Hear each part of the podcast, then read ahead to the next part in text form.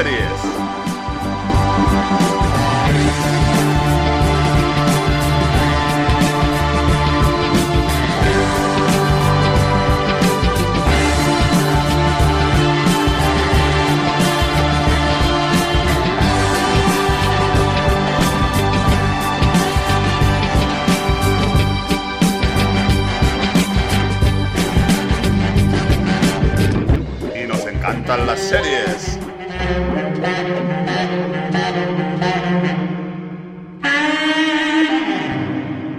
Bienvenidos a Lord Series. Hoy vamos a hablar de series y películas que son consideradas de culto. Esas obras que muchas de ellas en sus orígenes no tuvieron el reconocimiento por el público o la crítica, que incluso algunas de ellas son desconocidas para el público general y que ahora son avaladas por la crítica y por grupos de gente que las consideran grandes maravillas u obras maestras. Y para hablar de esto tenemos a dos invitados tan grandes como las obras que vamos a hablar. En primer lugar tenemos a Danny Scott, que no le da miedo nada ni siquiera a los aliens, y nos trae un top de películas. Hola Dani, ¿cómo estás? Hola, buenas Julio. Muy bien, aquí estoy preparado para eh, repartir eh, em, tu, turrenzos. ¿Tu- tu- ¿Turrenzos? ¿Eso qué es? ¿Eso qué es? Pues están los torreznos y los turreznos. De turras. Ah, vale. Bueno, y en segundo lugar nos acompaña Moisés Kubrick, resplandeciente como siempre, y que viene con su top de series y películas. Hola Moisés, ¿cómo estás? Hola Julio, muy bien. Muchas gracias por invitarme. Bueno, y a los mandos estoy yo, Julio Lindelof, que voy más perdido que Carracuca, pero lo que no pierdo nunca es mi gusto por las series, y de eso hablaré hoy. Bueno, ¿y os ha costado mucho diseñar vuestra selección de series y películas? Eh, no, mm, bueno, me ha, eh, me ha costado un poco por el por la cantidad que hay, porque habría muchos y también es un poco es que es un poco ambiguo también lo de las series y eh, pelis de culto, pero no, no, o sea, mm, lo que me ha costado es por eh, poder poner más, pero por lo demás vamos, había variedad de sobra. Sí, a mí me ha pasado lo mismo. Yo me he quedado con ganas de meter más series y bueno, y películas también, claro.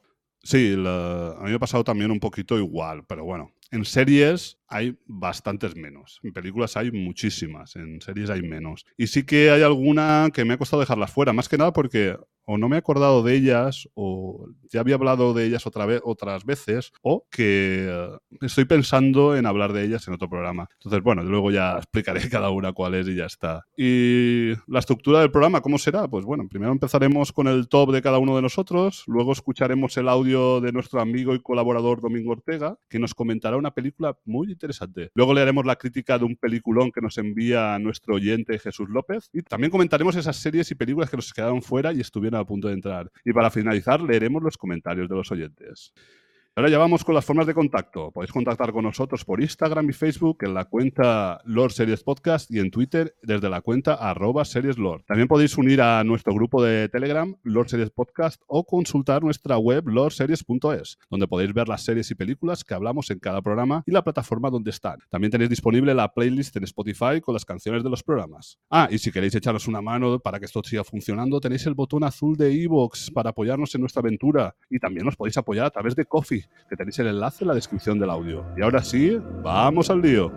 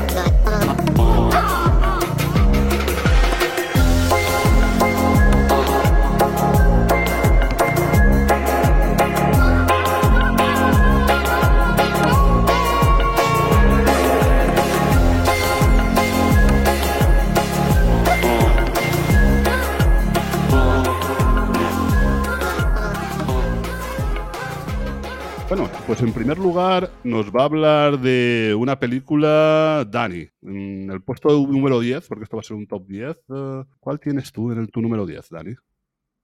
Pues en mi número 10 he puesto Cube, o Cube, ¿vale? Que sería en inglés. Em, es una película, es una pequeña película de bajo presupuesto que se hizo pues, en el 97 y tiene una trama, podríamos decir, de mm, suspense, de, de terror a lo mejor también y eh, trata pues de mm, que unos personajes aparecen dentro de pues, de un sistema dentro de unas habitaciones que están formadas por, eh, pues, por unos cubos, ¿vale? Unos cuadrados. Y eh, nada, y tienen que intentar pues ir avanzando sin saber el por qué están metidos ahí ni nada. Y claro, y cada estancia pues eh, les espera pues alguna alguna trampa mortal. Y entonces pues hasta que al final se convierte todo esto un poco en el em, en la forma de, de sobrevivir el director es eh, Vincenzo Natali, ha hecho, participa en muchos capítulos, ¿vale? De, series. Desde Cube ha hecho, sí, ha hecho alguna película, pero sobre todo lo que lo he visto es que ha participado en, muchas series. Y eh, nada, ya te digo, es una película, o sea, de bajo presupuesto, y, eh, pero que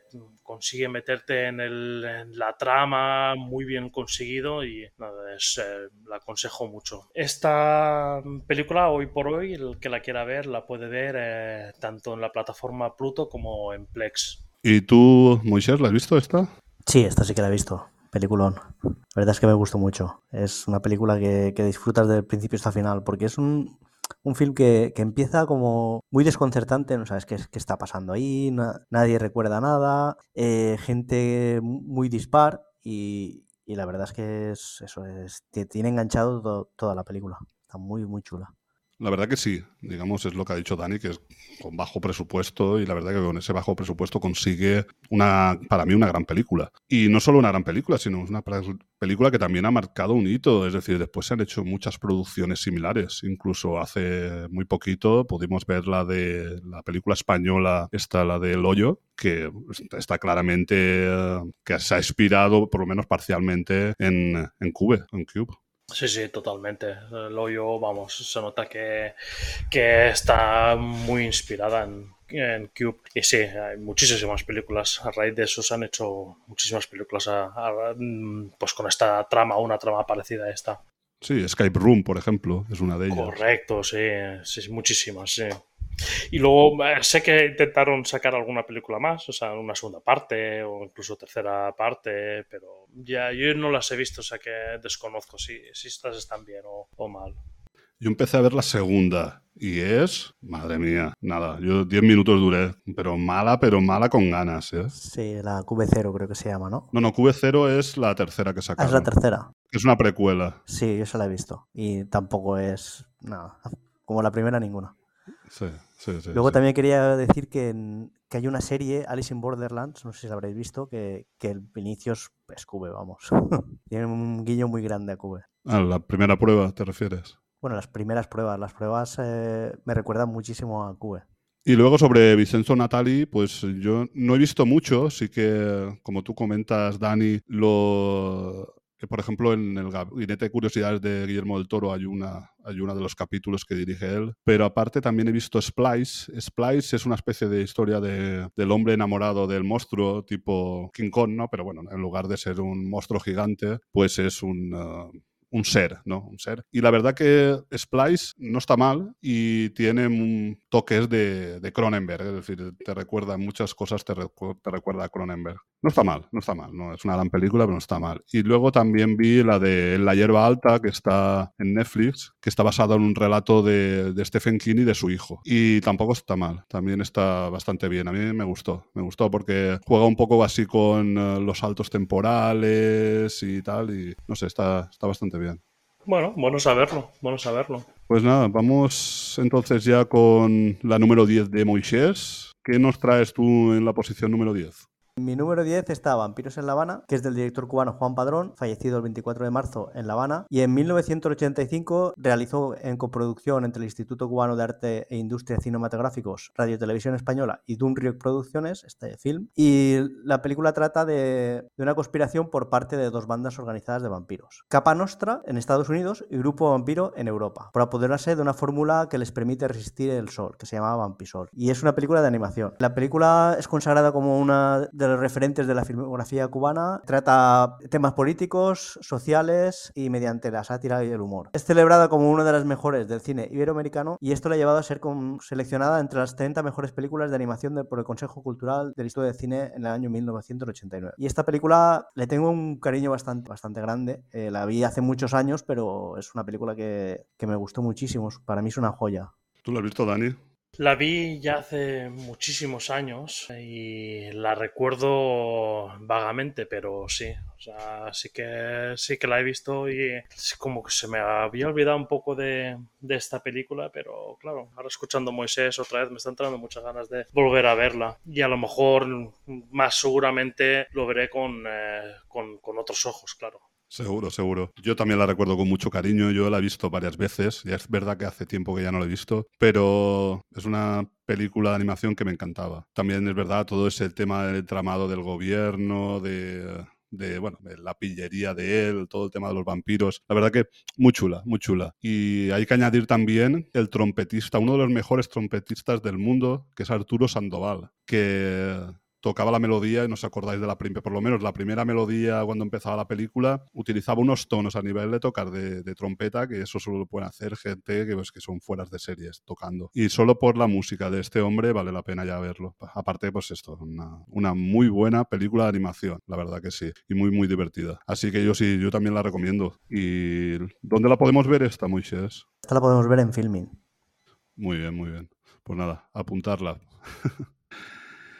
Bueno, Voy yo con, voy yo con mi número 10. Tengo Spaced. Spaced es una sitcom británica de dos temporadas. Está dirigida por Edgar Wright y creada y guionizada por Simon Peck y Jessica Stevenson, que también interpretan a los protagonistas Tim y Daisy, dos jóvenes que fingen ser pareja para alquilar un piso barato en Londres. La serie está llena de referencias a la cultura pop, el cine, los cómics y los videojuegos, y tiene un estilo muy original y divertido. Este fue el primer proyecto que colaboraron Edgar Wright. Edgar Wright, no sé si sabéis quién es, pues el Scott Pilgrim hace poquito, bueno, hizo Baby Driver y hace poquito la de Última Noche en el Soho. Eh, bueno, pues fue el primer proyecto que colaboraron entre Val Wise, Simon Peck y Nick Frost, que luego daría el paso a la trilogía del corneto. Pues Son of Dead, que aquí se conoce como Zombies Party, Hot Fats, que se conoce como Arma Fatal, y The World's End, que se conoce como Bienvenidos al Fin del Mundo. La D supongo que será lo de Bienvenidos, ¿no?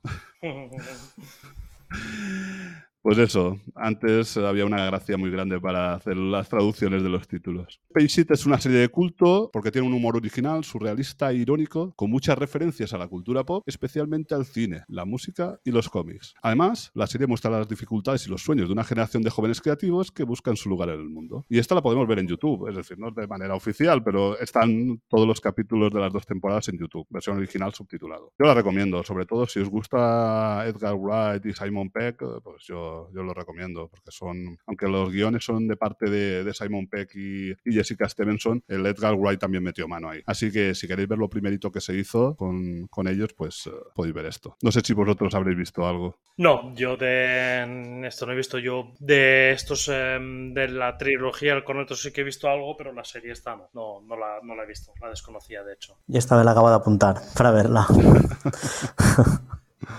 vale, muy bien. Pues nada, si no hay nada más que decir, pues pasamos ya al número 9, la número 9 de Dani. ¿Qué tienes en tu puesto número 9, Dani?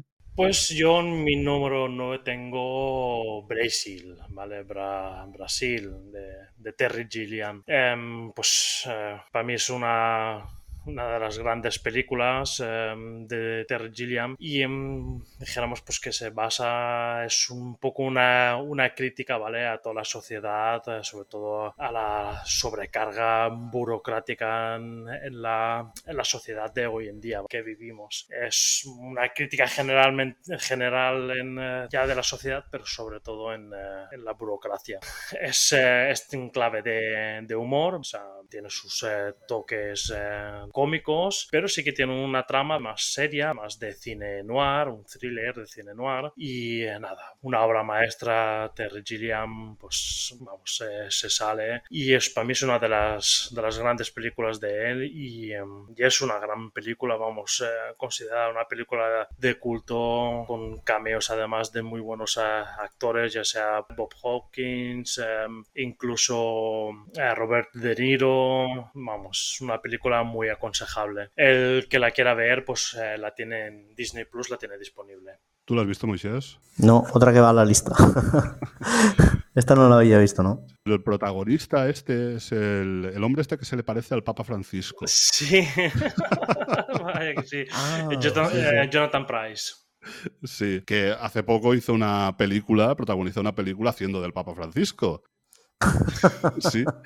Pero anterior, anterior a esto, en Juego de Tronos lo eligieron para hacer del Gorrión Supremo. El Gorrión Supremo era como una especie de papa de, Juego de Tronos. Y metieron a este hombre también. Eh, y la curiosidad es que el Gorrión Supremo, y en esta película, él sueña como vuela. Exactamente, aquí en la de Brasil, exactamente. él tiene sus sueños y todo esto, y claro, que todo realmente aquí, toda la trama va, gira en torno a un eh, error burocrático. efectivamente, efectivamente. Y eh, lo curioso también es eso, es toda la metáfora, ¿no? No solamente ya de, la crítica a la, administración pública, que es lo que comentas tú, ¿no? A la burocracia, sino también del, del sueño de libertad que tiene él, ¿no? Porque él está encerrado también en ese sistema y los sueños que tiene él, yo, yo lo considero una metáfora de eso, de las ansias de libertad, porque él se ve volando, es como, quiero volar, quiero irme lejos de aquí, ¿no? Quiero, quiero dejar todo lo que, en lo que estoy ahora. Correcto, correcto. Es como lo interpreto yo. Así no, es que es, así, es tal cual. Es, es una vida muy cuadriculada, vamos, eh, unas, oficinas eh, son tan ya tan, tan pequeñitas y tal que son hasta habitaciones eh, partidas por la mitad con un muro, o sea, en plan, el cuadro se ve en mitad de una habitación, en, la otra habitación la mitad del cuadro, la, mesa está compartida, o sea, es, vamos, todo exactamente, es todo muy cuadriculado, todo, y por eso ahí los sueños es claramente una metáfora de, libertad que tiene, que tiene este hombre, claro. Sí, sí. Y qué, qué imaginación tiene el Terry Gilliam, ¿eh? Es brutal la imaginación, cómo se le ocurren estas cosas. Alucinante, alucinante. Mm. Sí, sí, sí. Y lo que has comentado de la mesa, cuando se van tirando de la mesa porque comparten una mesa para dos. Exacto que está por la pared y en la otra parte está la otra persona. Exactamente. Y eh, luego también tiene su, su, crítica, ahí ya empezado, bueno, esta es una película del 85, bueno, por ahí más o menos, y mm, eh, tiene ya una crítica ah, muy fuerte a lo, de, a lo que sería la cirugía plástica y tal, aquí ya empieza eh, todo esto, vamos, en modos, a momentos exagerados también. Sí, sí, y a la domótica, y a la domótica. Correcto, sí, sí, sí, cierto, cierto, cierto. Sí, sí, importante también ese punto, sí, es verdad. Muchas, ¿tú sabes quién es Terry Gillian? No. Pues es uno de los Monty Python. Ah. vale, vale, vale. Ahora entiendo, ligo más cosas. Pues muy bien, si no hay nada más que decir, vamos ya con la número 9 de Moisés, que esta vez creo que es una serie, ¿no? Sí, esta es una serie. Bueno, yo la vi en TV3 y se llamaba Es Jove. El título original es The Young Ones y es una serie británica emitida por la BBC entre 1982 y el 84. La serie gira en torno a cuatro estudiantes universitarios que comparten casa: un agresivo punk, un presuntuoso anarquista, un sufrido hippie y un misterioso y mentiroso personaje. Fueron dos temporadas de seis capítulos cada una de ellas de 30 a 35 minutos de duración, y no hubo ningún capítulo de relleno, hubo capítulos entrañables como el de la bomba, el de petróleo, el aburrimiento, Cales o Bambi, donde participan actores invitados como Hugh Laurie, que fue más, más tarde Doctor House, Stephen Fry, Rowan Atkinson, Emma Thompson y, y alguno más. Esta serie no tiene plataforma actualmente. Sí, pero la, la versión de, TV3 se puede ver en YouTube. Yo por lo menos la he visto que hay capítulos. No sé si están todos, pero hay capítulos en YouTube. Y la recuerdo, la verdad es que sí que recuerdo que me gustó en su día. Lo que pasa es que la vi hace tanto tiempo, tanto tiempo que, que ya no recuerdo cosas específicas. Sí que recuerdo que me gustó, pero no sabría decir mucho más. Yo no sé, Dani, si tú has visto algo de John Wans. No, no, para nada. No, no la conocía esta serie hasta que eh, Moisés la, la, la, ha comentado. O sea, vamos, la desconocía por completo. Ahora, la, em, la historia, o sea, la, la, trama y tal, pues, parece que puede ser. Entiendo que será en clave de humor, ¿no? Sí, sí, es una serie de. Es humor, es humor directamente, no, no es en clave, mm. es humor directamente, ¿no? Sí, sí, es humor, es un tipo sitcom, incluso mm. sitcom a la antigua, con las risas esas pirata que tenían. Sí, sí. Es decir, es así. Pero la verdad es que yo en su día, cuando la vi, me, me divirtió mucho. Me, me, parecía muy divertida la serie. De, de, hecho, el capítulo este de la bomba abre la puerta del piso de la casa y hay ahí como una bomba atómica. Eh, el boom pegándole patadas, el, el, mafioso este como intentando venderla, el hippie metiéndose en la tienda de campaña para, por la radiación. O sea, es un. Es un poco hilarante el humor que tiene. Sí, sí, pues bueno, me la, me la apunto, o sea, tiene que estar bien seguro. Pues vamos con otra comedia, pero ahora me toca a mí, a otra serie. Se llama Búscate la vida. Búscate la vida es una sitcom que en España pudimos ver en Canal Plus. La serie está creada y protagonizada por Chris Elliott. Junto a él colaboraron en la creación y el guion otros nombres como Adam Resnick, David Mirkin o Charlie Kaufman. Dani, Dani, Charlie Kaufman. Otra vez más vuelve a aparecer nuestro amigo Charlie Kaufman. La serie cuenta las surrealistas aventuras de Chris Peterson, un repartidor de periódicos de 30 años que vive con sus padres, interpretados por Eleanor Donahue y el padre real de Elliot, Bob Elliot. Chris es un tipo infantil, ingenuo y a veces estúpido que se mete en todo tipo de líos, desde viajar en el tiempo con un zumo que contiene un pelo de Michael J. Fox hasta hacerse amigo de un extraterrestre llamado Vomitón. Hostia, qué bueno eso. Búscate la vida es una serie de culto porque rompió los moldes de sitcom convencional y se atrevió a explorar el humor absurdo, surrealista y paródico. La serie no tenía miedo de matar a su protagonista en varios episodios o de burlarse de otros programas o películas famosas. Además tenía un reparto muy divertido, encabezado por el genial Chris Elliott, que hacía de su personaje un antihéroe entrañable y loco. Bueno, el, lo de matar a su protagonista luego lo hizo South Park, pero primero, primero estuvo el, el Chris dentro de Búscate la vida. El tipo de humor era un humor absurdo y surrealista que luego otras comedias, como puede ser uh, la de Arrested Development, digamos, han adquirido un poco. Incluso te diría que hasta la española Que Vida Más Triste también ha hecho cosillas parecidas a lo que ya se hizo en su momento en Búscate la Vida. Es decir, Búscate la Vida también ha sido un hito, también ha sido un, uh, un antes y un después en las series de humor absurdo. Y muy divertida. Yo la recuerdo que me, me, gustaba mucho porque era algo muy diferente e incluso yo creo que ahora se podría ver bien. Y aunque la calidad, me refiero de imagen, no es la que no, es, no, está, no está remasterizado ni nada, pero se puede ver en YouTube. Es decir, que si alguna cadena lo pone en algún momento, pues mejor, ¿no? Pero hasta ahora, si alguien tiene curiosidad de ver esta serie en YouTube, tienes capítulos para ver. Eh, Moisés, tú sí que, esta sí que la conoces, ¿no? Esta sí, sí, sí. Bueno, esta, esta también la había puesto yo en mi top. Esta es buenísima. Esta de recuerdo el capítulo este de Vomitón que, que termina comiéndoselo y lo guarda en la nevera para luego comérselo más y, y, al final vuelve a salir de la nevera, no sé si te acuerdas. Sí, sí, sí. Uf, es, es, buenísimo, es buenísimo. Sí, sí. O el capítulo este que se van a se van un, a un cementerio indio y cogen como una roca él y su amigo y se intercambian el cuerpo. Ah. Ese también es brutal. Sí, sí, sí. Estaremos hablando y Dani pensará, hostia, esto me recuerda a qué vida más triste, ¿no? Sí.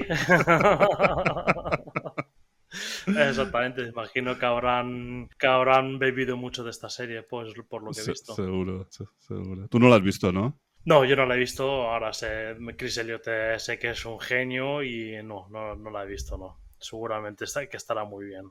Era una de las pocas cosas que podías ver en, en abierto en Canal Plus, porque estaba el, el tema de, de todo la, el contenido que tenían, que lo codificaban y luego había, hacían cosas en abierto y esta era una, una, cosa de ellas. Sí, sí, sí. Hacían Friends también, ¿no? En abierto. Creo que sí, puede ser, sí, sí. Pues eso, otra maravilla que está por ahí, oculta, una serie de culto. Y bueno, vamos a la siguiente serie de culto, que la verdad que es una de mis películas favoritas. A mí me encanta esta película, hablar Dani ahora.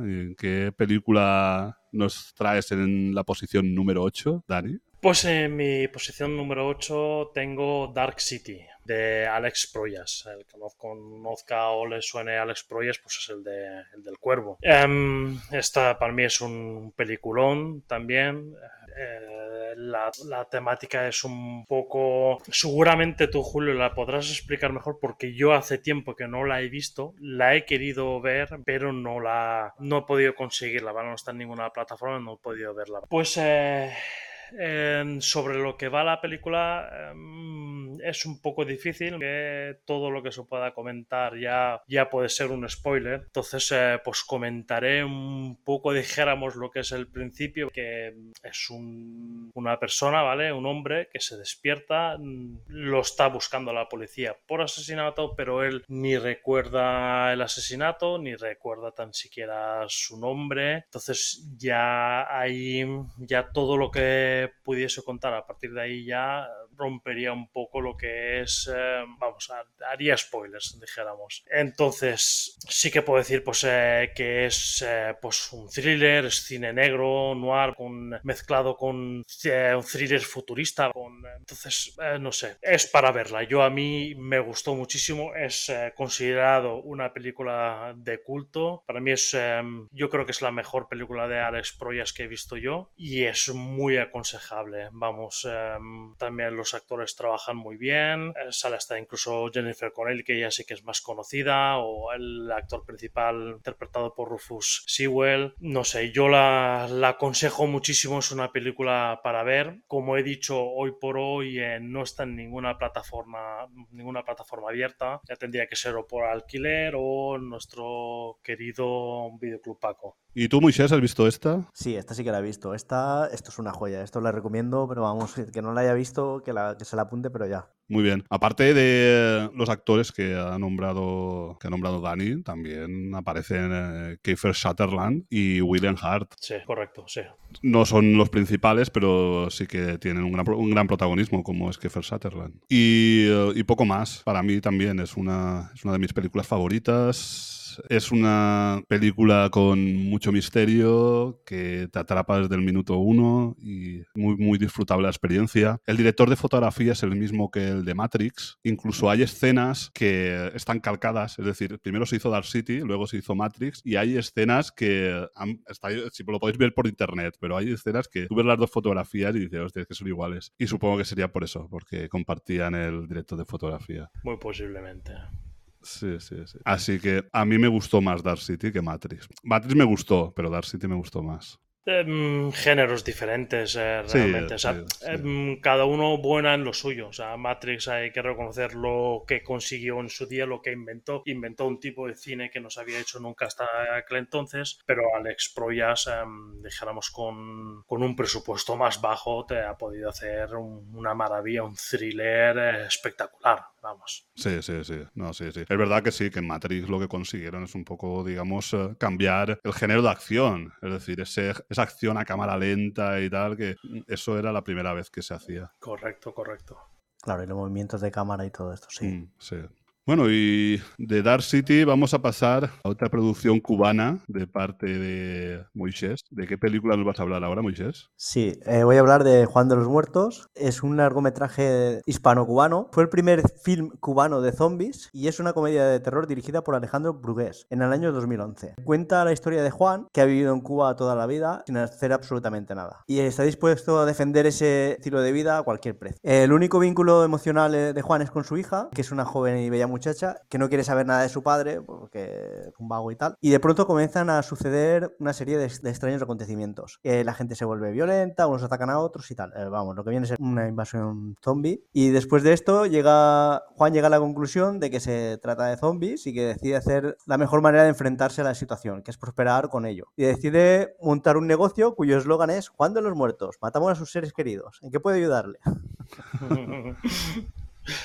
Esta la verdad es que me, reí un montón, o sea, es una película divertidísima, es, vamos, para, para, pasártelo muy bien, es muy divertida. ¿Tú, Dani, la has visto? No, no la he visto ni, ni la conocía tan siquiera pues ya tardas. Sí, sí, yo también la recomiendo. La, que hace de hija es española, es la Andrea Duro, y eh, aparece ahí un cameo de Antonio de Chen, también español, que hace de inglés, y el ratito ese del hombre inglés, porque está el grupo de cubanos intentando entender el inglés y ninguno sabe inglés. Eso podía pasar en España también. ¿eh? Tiene, tiene escenas muy míticas. Sí, la de cuando están intentando averiguar qué es, qué criatura fantástica es, porque no saben que son zombies. Entonces están intentando averiguar si es un vampiro o qué es. Muy divertida, ¿eh? en serio. A mí, a mí me gustó mucho, la he visto un par de veces. Apúntatela, Dani. Sí, sí. ¿Dónde, ¿Dónde la podemos ver esta? Esta la podemos ver en Filmin. Apuntarla para ver el film. Una película muy divertida de zombies. Sí, a mi mujer le encanta esta película. Ah, y al final de la película aparece un personaje. Bueno, al final de la película. Es que no quiero hacer spoiler. No es spoiler tampoco, pero bueno. Cuando terminan los créditos, vale la pena mirar los créditos hasta el final porque hay como unas escenas de animación y hay un personaje ahí curioso de ver. Ahí, no sé. Que la veáis hasta el final, hasta que se termina la parte de, de la animación. Y veréis que hay un personaje que sale al final. Vale, vale. Bueno, y ahora sí, vamos con la mía. La serie que voy a hablar ahora es de Oway, escrito OA. The Oway es una serie creada y producida por Britt Marling, eh, de Orígenes, la que es la... En Orígenes es la chica que le ayuda a él en el laboratorio. Tú, Dani, sí que la conoces, ¿no? Sí, Orígenes. sí, sí, sí, Sí, sí. muchísimo. Pues muy, muy, muy recomendada. Moisés, si no la has visto, apúntatela porque es una pasada. Me voy a hacer la lista grande hoy. Bueno, y está producida por Britt Marling y Zal eh, Batmanglitch, que también son los directores de todos los episodios. La serie cuenta la historia de Prairie Johnson, interpretada por la propia Britt Marling, una joven que reaparece después de siete años de desaparición, habiendo recuperado la vista que perdió de niña. Prairie se hace llamar Owey y no quiere revelar lo que pasó durante su ausencia. Solo un grupo de cinco personas marginadas a la que les confiera su increíble relato. La serie tiene dos temporadas de ocho capítulos cada una y aunque fue cancelada, tiene un final abierto que deja espacio para la imaginación. The Away es una serie de culto porque tiene una trama original, compleja y llena de simbolismo, que explora temas como la vida después de la muerte, los viajes interdimensionales, el destino y la identidad. Además tiene una estética cuidada, una banda sonora envolvente y unas escenas de movimiento que son casi mágicas. Es una serie que te hace pensar, sentir y preguntarte qué es real y qué no. Y está en Netflix. No sé si conocéis esta serie. Yo la conozco, em, incluso me has hablado tú ya de ella, me la has aconsejado ya anteriormente, pero no la he visto. Yo la conozco, pero tampoco la he visto. O sea, otra para la lista. O sea, se va haciendo larga la lista de hoy.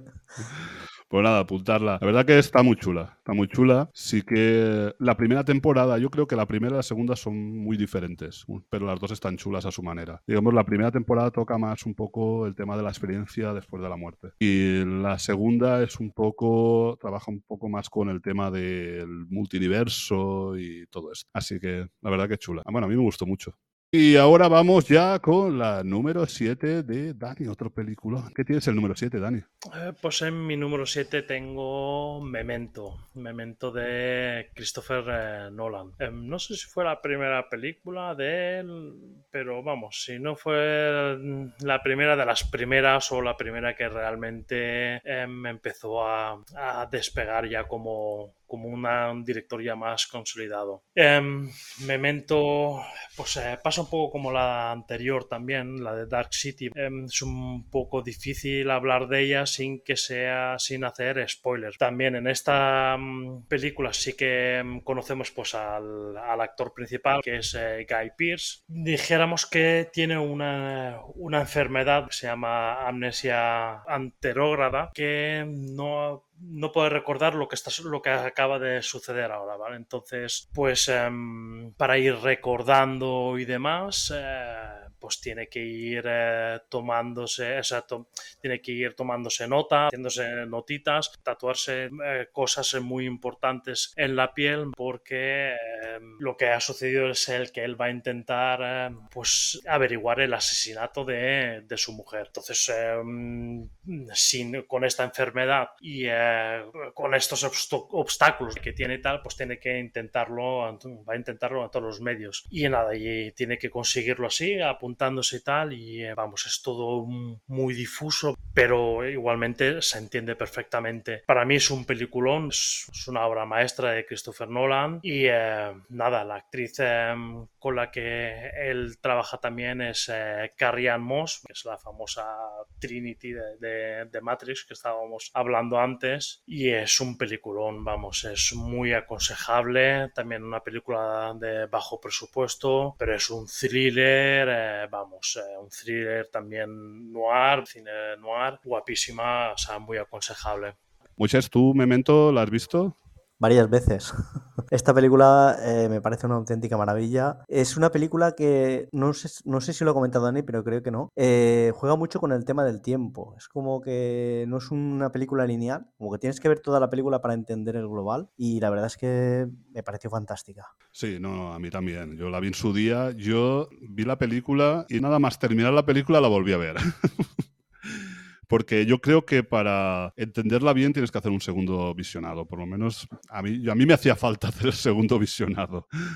Sí, seguramente, seguramente ayuda, un segundo visionado seguramente ayuda. Sí, sí, sí. Pero sobre todo lo importante es lo que dice Moisés, eh, verla de principio a fin y sobre todo prestarle atención. Si le presta atención no se va a hacer una cosa de esas em, que es mm, complicado o, difícil de digerir, o sea, se puede, se puede ver. Y con un segundo visionado lo entenderás todo mucho mejor, segurísimo. Sí, sí, no, está claro. Sí, sí. Presta suficiente atención, va a quedar todo claro, pero sí que es verdad que ayuda a un segundo visionado a tenerlo claro del todo, por lo menos, ya te digo. De mi parte fue así. Es decir, yo terminé de verla y digo, voy a verla otra vez. Sí, es como que cuando empiezas vas tan perdido y no entiendes nada y hasta que, hasta que no llegas hasta el final es como que no, no entiendes nada de la película. Y dices, ¿qué, qué, diablos es esto? Bueno, te van haciendo píldoras, te van dando cosillas, es decir, eh, aparte de la historia que hay, hay otra, de toda la historia hay una otra narrativa que te va contando trocitos y cositas que, que eso te va ayudando, te va dando pistas de lo que está pasando. Sí, sí, pero sí que es verdad que los primeros minutos, podemos decir, los primeros 20 minutos seguramente es todo muy extraño, todo muy confuso, pero poco a poco lo que dices tú, las pildoritas que te van dando y tal, vas cogiéndole el hilo y vas entendiendo hasta que al final, eh, eso, llegas al final y es cuando, vamos, explota. Sí, y la verdad que yo, yo quedé encantado con Christopher Nolan y he visto muchas cosas de él y estaba encantadísimo, encantadísimo con él hasta que vi Tenet, claro. sí, yo creo que también, ¿sabes? Bueno, el truco final tampoco es que me impresionara mucho, pero bueno, Insomnio... Yo no lo he visto, pero hay mucho fan ¿eh? de esa película. Muchísimo, muchísimo, yo sé que hay muchísimo. Insomnio sí que me gustó muchísimo de él. La de... Esta, la de Origen. Me Origen, sí, Origen a mí me encantó. Exactamente. Interestelar. Interestelar, Interestelar. me gustó mucho también. Sí, sí. muy chula. Pero sí que es verdad que la que más me gusta es Memento. Para mí eh, es lo mejor que he hecho. Y ahí, ahí toco techo. Yo para mí también, para mí de Christopher Nolan, se me tengo que quedar con una, Memento. ¿Y de Oppenheimer es de Nolan? Sí, sí, sí. sí, También, también me han dicho que es buenísima. No la, no la he visto todavía, pero me han dicho que es muy buena. Tampoco he tenido oportunidad de verla y cuando la vea lo podré decir. Tengo ganas, porque siempre Christopher Nolan siempre me llama, hasta que vimos Tenet, no siempre me ha llamado. Es que no he visto Tenet. Pues no la veas, no, la veas. No, ¿no? no. Se me caerá un mito. Sí, seguro, seguro. Seguro. Porque yo no he visto, yo no he visto Oppenheimer y he estado a punto de verla varias veces por la experiencia que tuve en Tenet. Si no, yo creo que ya lo hubiera visto. De verdad, de verdad. Sí, sí, me lo creo. Bueno, pues nada. Esta, no sé si has dicho dónde la podemos ver. No, no he dicho plataforma. Eh, lo único, la única que está ahora es en Movistar Plus. Lo único sitio donde se puede ver. Vale, que por cierto ahora el Lite ha desaparecido. Exacto. Por eso, por eso no he dicho lo de la plataforma, porque es que lo que han sacado ahora, macho. Bueno, pero al final es.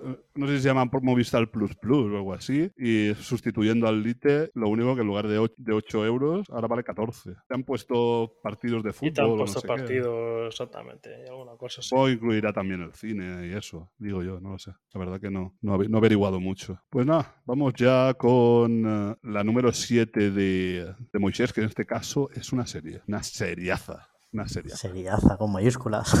Eh, mi serie de la que voy a hablar es Legión. Es una serie de televisión estadounidense creada para FX por Noah Hawley, basada en un personaje de Marvel Comics con el mismo nombre, Legión. Se estrenó el 8 de febrero del 2017 con 8 episodios en la primera temporada y en España el 13 de febrero a través de Fox. La serie tiene 3 temporadas y 27 episodios. La serie trata de David Haller, quien fue diagnosticado de esquizofrenia a temprana edad. Desde entonces ha permanecido ingresado en varios hospitales psiquiátricos. Después de tener un encuentro con otro personaje psiquiátrico, se afronta a la posibilidad de que pueda haber algo más en él que una enfermedad mental. Esta serie la verdad es que es, es, buenísima, es buenísima. A mí me gustó mucho. Es para mí la mejor serie de Marvel y esta la podéis ver en Disney Plus. Bueno, esta yo ya hablé en el top de adaptaciones de cómic, por eso no, no la he puesto, pero ya te digo que si no hubiera hablado de ella, yo la tendría en mi top seguro. Para mí me parece una maravilla, sobre todo a nivel visual. A nivel visual es, eh, es que es, no sé, es algo superior. Y Noah Hawley, que has comentado que es el creador, es también el creador de Fargo, que en noviembre tenemos la nueva temporada, la quinta ya. Correcto y hay ganazas. Y a ver cuándo saque también la de la de Alien, porque hostia, no va, no va, FX y Alien también apetece, por lo menos a mí me apetece. Sí, sí. Y no sé, no sé si tú hablaste, no la has visto todavía, ¿no? La de Legión tú, ¿no, Dani? Yo vi, eh, creo que la primera temporada, o no sé si la acabé del todo, y eh, yo, pues lamento decirlo que a mí no me, no me gustó. Me la tuve que dejar. Posiblemente no fuese el momento, que a veces sucede, sucede tanto en cine como en series, como en música, en videojuegos, en todo. Momentos que no es el momento y no, a mí no me entró. La vi, no me entró y, me la tuve que dejar a, a mitad. También contaros. Que a lo mejor estaba ya em, viciado porque me, sucedió una cosa muy curiosa con esto, no sé si lo conté ya, yo quería ver esta película y, eh, bueno, esta serie y nada, pues lo típico, entro, busco, no me acuerdo en qué plataforma estaba, bueno, lo puse Legión, puse Legión y me vi que eso era una, una película, una cosa muy, muy mala, una película muy mala, no sé si era un ángel que caía del cielo, pero iba a luchar contra los demonios en la tierra y así en plan con un arsenal a lo Arnold Schwarzenegger y con compañía ahí de, de armamento y tal. Y dije yo, esto, esto es muy malo y, un capítulo, esto es muy largo, pues duraba hora y media, pues la di prácticamente toda. Y a lo mejor estaba ya... estaba ya... O sea, que te viste la película mala en vez de ver la serie, ¿no? con el pie izquierdo y ya se ve que ya no voy a cuando empecé y me la tuve que dejar a mitad. Pero ya te digo, la tengo ahí como para darle una segunda oportunidad porque me gusta el mundo de los superhéroes y cuando todo el mundo habla de ellas, pues que algo tendrá. Pero de momento ya te digo, no, no he podido con ella aún. Aparte de la segunda temporada, a nivel visual es flipante, ¿eh? en serio. Es, es que aunque sea solo por el diseño de, fotografía, de, vale la pena, vale la pena verla, en serio. Sí, sí, sí. Está, échale una segunda oportunidad que, se la merece. vale, vale, vale. Bueno, pues uh, vamos a pasar a la mía, que también es una serie. Bueno, yo siempre hablo de series. En este caso es eh, Devilman Cry Baby. Devilman Cry Baby es una serie de anime que adapta al manga Devilman de Gonagai, sí, el famoso Gonagai. El famoso manga publicado entre 1972 y 1973. La serie está dirigida por Masaki Yuasa, también el encargado del Tatami Galaxy, y el guion escrito por Ishiro Okouchi, que también se encarga de Code Geass. El estudio de animación encargado de la serie es Xian Saru, que nos va a traer dentro de poco en Netflix el anime de Scott Pilgrim. Lo curioso es que las voces del doblaje van a ser de los actores principales que había en la película. Es decir, Michael Cera será el que le ponga la voz a Scott Pilgrim nuevamente.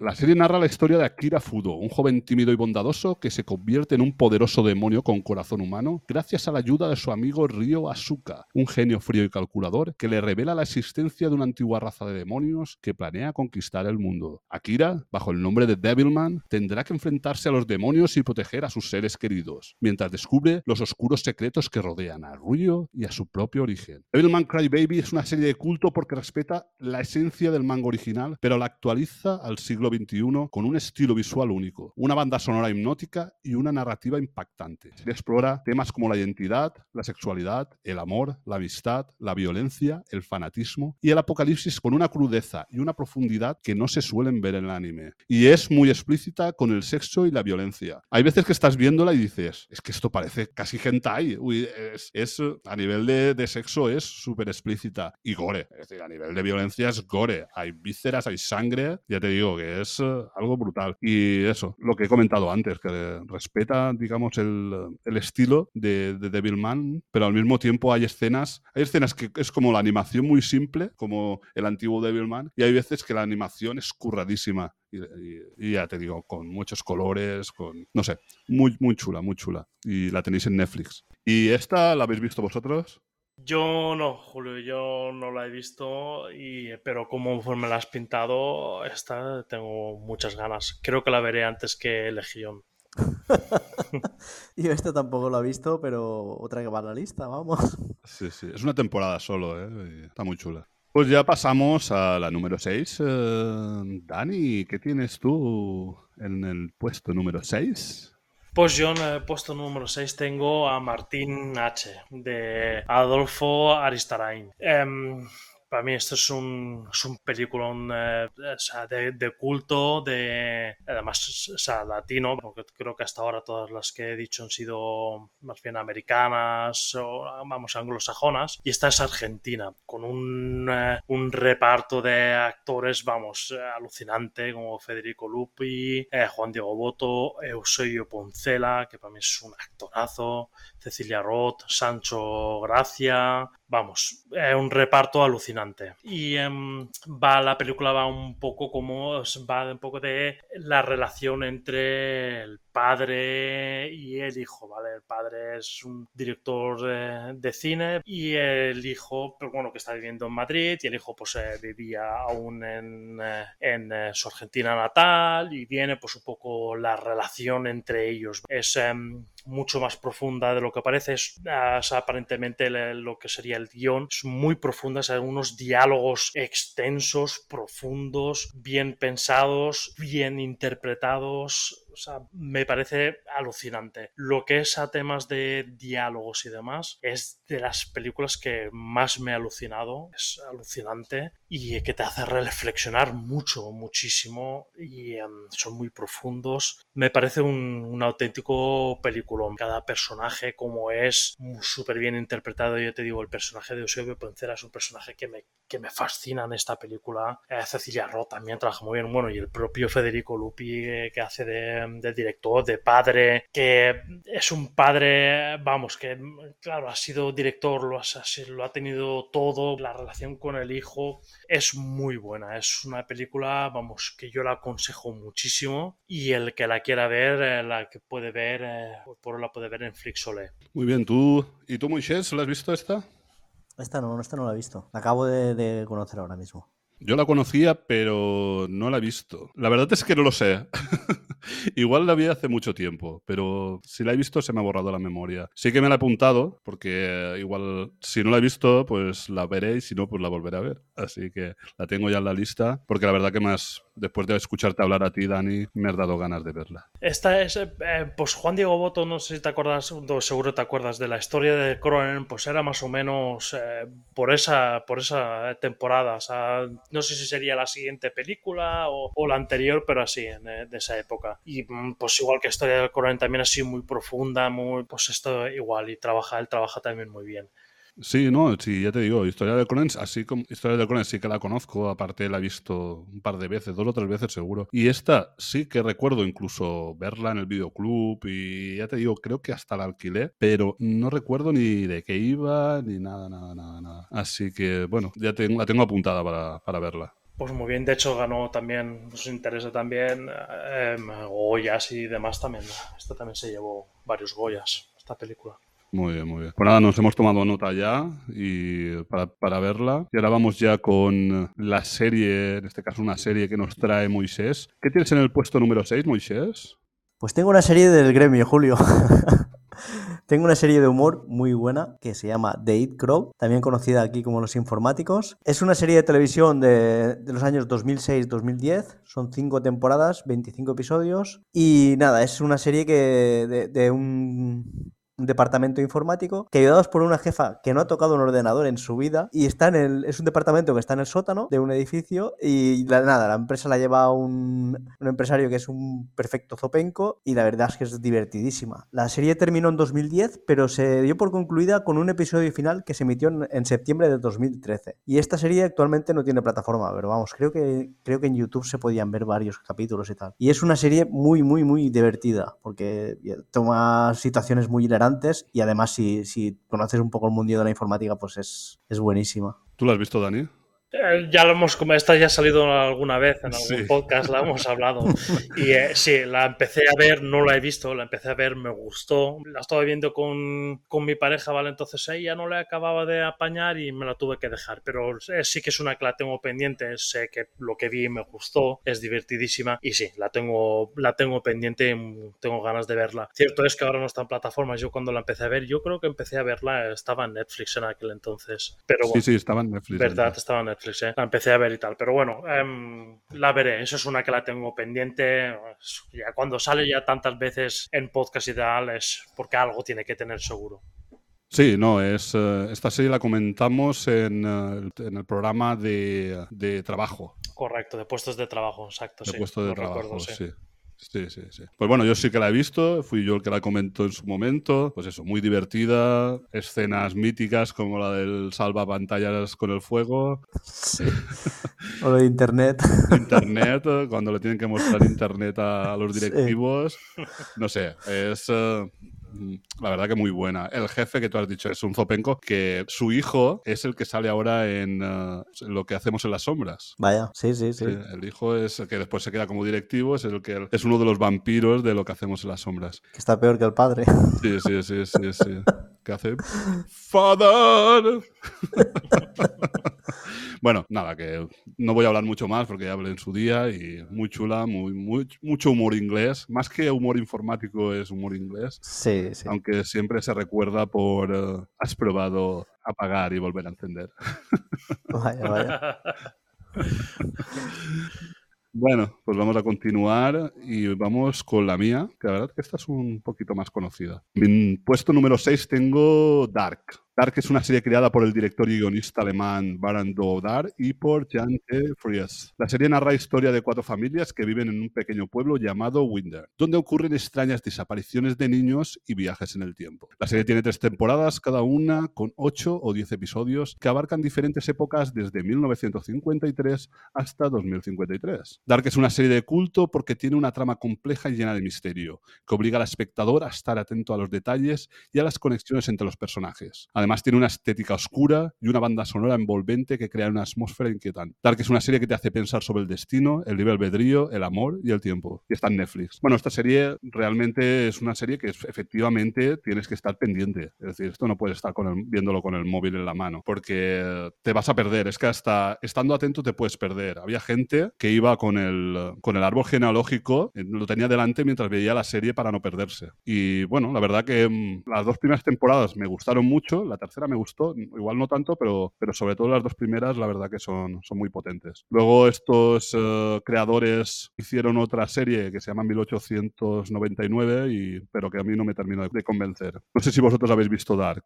Sí, yo la he visto y em, para mí es una serie que va de más a menos, un poco así como has dicho tú. Eh, está bien, o sea, me gustó, la serie me gustó, pero sí que es verdad que a mí la tercera temporada es lo que dices tú. Eh, ya una cosa puede ser em, complicada, ¿vale? Un poco que tienes que estar atento, como hemos estado hablando antes de la película, por ejemplo, de Memento o incluso de Dark City, pero ya es que esta tercera a mí se me hacía muy complicado seguirlo, ya es- esos saltos temporales y todo a mí se me hizo complicada de verdad de, acabar de entenderla. No obstante, a grosso modo, o sea, por encima, o sea, en resumen, eh, sí, es una serie que está bien, yo la recomiendo también, sobre todo la primera temporada me gustó muchísimo, la segunda también, la tercera es donde yo, para mí, patinaron un, un poquito, pero bueno. em, eso es recomendable si quieres cerrar pues, el círculo y entenderla bien. Te ves las tres temporadas y ya está. Pero esta tercera, tómatela con calma. Yo de esta solo he visto la primera temporada. La- me quedé, no sé por qué, me quedé ahí y no la, no la acabé de ver. Y es una de estas que tengo pendientes de terminar. Y la verdad es que es, es lo que tú dices. Al principio es muy complicado, tienes que estar muy, muy, muy atento porque es muy complicado de seguir y es muy fácil perderte. Sí, pero al final si estás atento, cuando ya conoces a los personajes y ya sabes cada qué personaje equivale al otro, que por cierto, el tema del casting es buenísimo, es decir, es que los personajes de diferentes épocas que se parecen, Brutal, Sí, sí, Sí, sí. sí, sí. brutal. Es brutal, es Sí, brutal. sí. El casting. Y sí, si tuviera que poner igual nota, pues igual yo pondría un 8 a la primera temporada, un 7 a la segunda y un 6 a la tercera. Pues, que pusiera yo. Efectivamente, como dice Dani, va de, de más a menos. Pero así todo la considero una muy buena serie. Bueno, pues uh, vamos a parar un poquito aquí, vamos a hacer una pequeña pausa con un poquito de musiquita y volvemos en un ratito. ¿eh? Ahora nos escuchamos. Hasta ahora.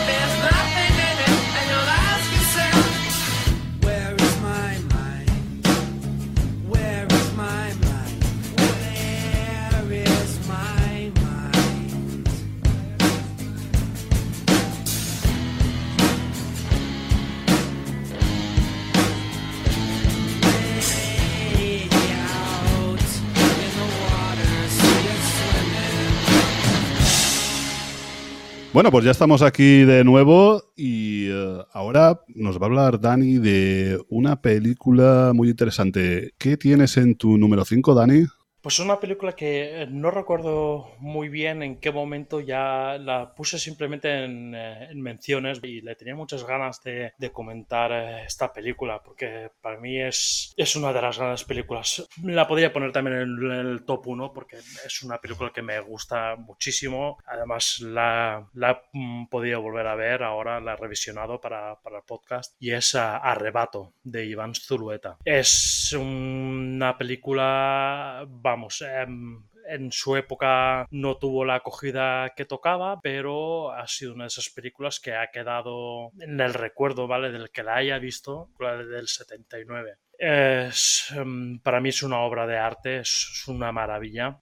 Um, y además aquí uh, se repite la dupla que he comentado antes en Martin H. Sale Eusebio Poncela otra vez y Cecilia Roth. Si Eusebio Poncela ya me gustó en uh, Martin H., en esta más aún. O sea, hace un papelón. Es, que me parece un, un, un actorazo. Um, Cecilia Roth, pues que hablar de Cecilia Roth también. Otra actriz, vamos, una grandísima actriz. La película va, pues es este Eusebio Poncela pues recibe un, una película con unas instrucciones y demás, ¿vale? De, de un conocido eh, que, pues, que dirige una película y se la envía a él. Él es, eh, Eusebio Poncela es, es um, director de, de, películas de serie B, está en, en, pues en plena crisis, tiene una crisis personal y profesional y, y además eh, pues todo esto se junta con que hay una, una droga que se llama arrebato, ¿vale? Y entonces pues eh, mezcla un poco eh,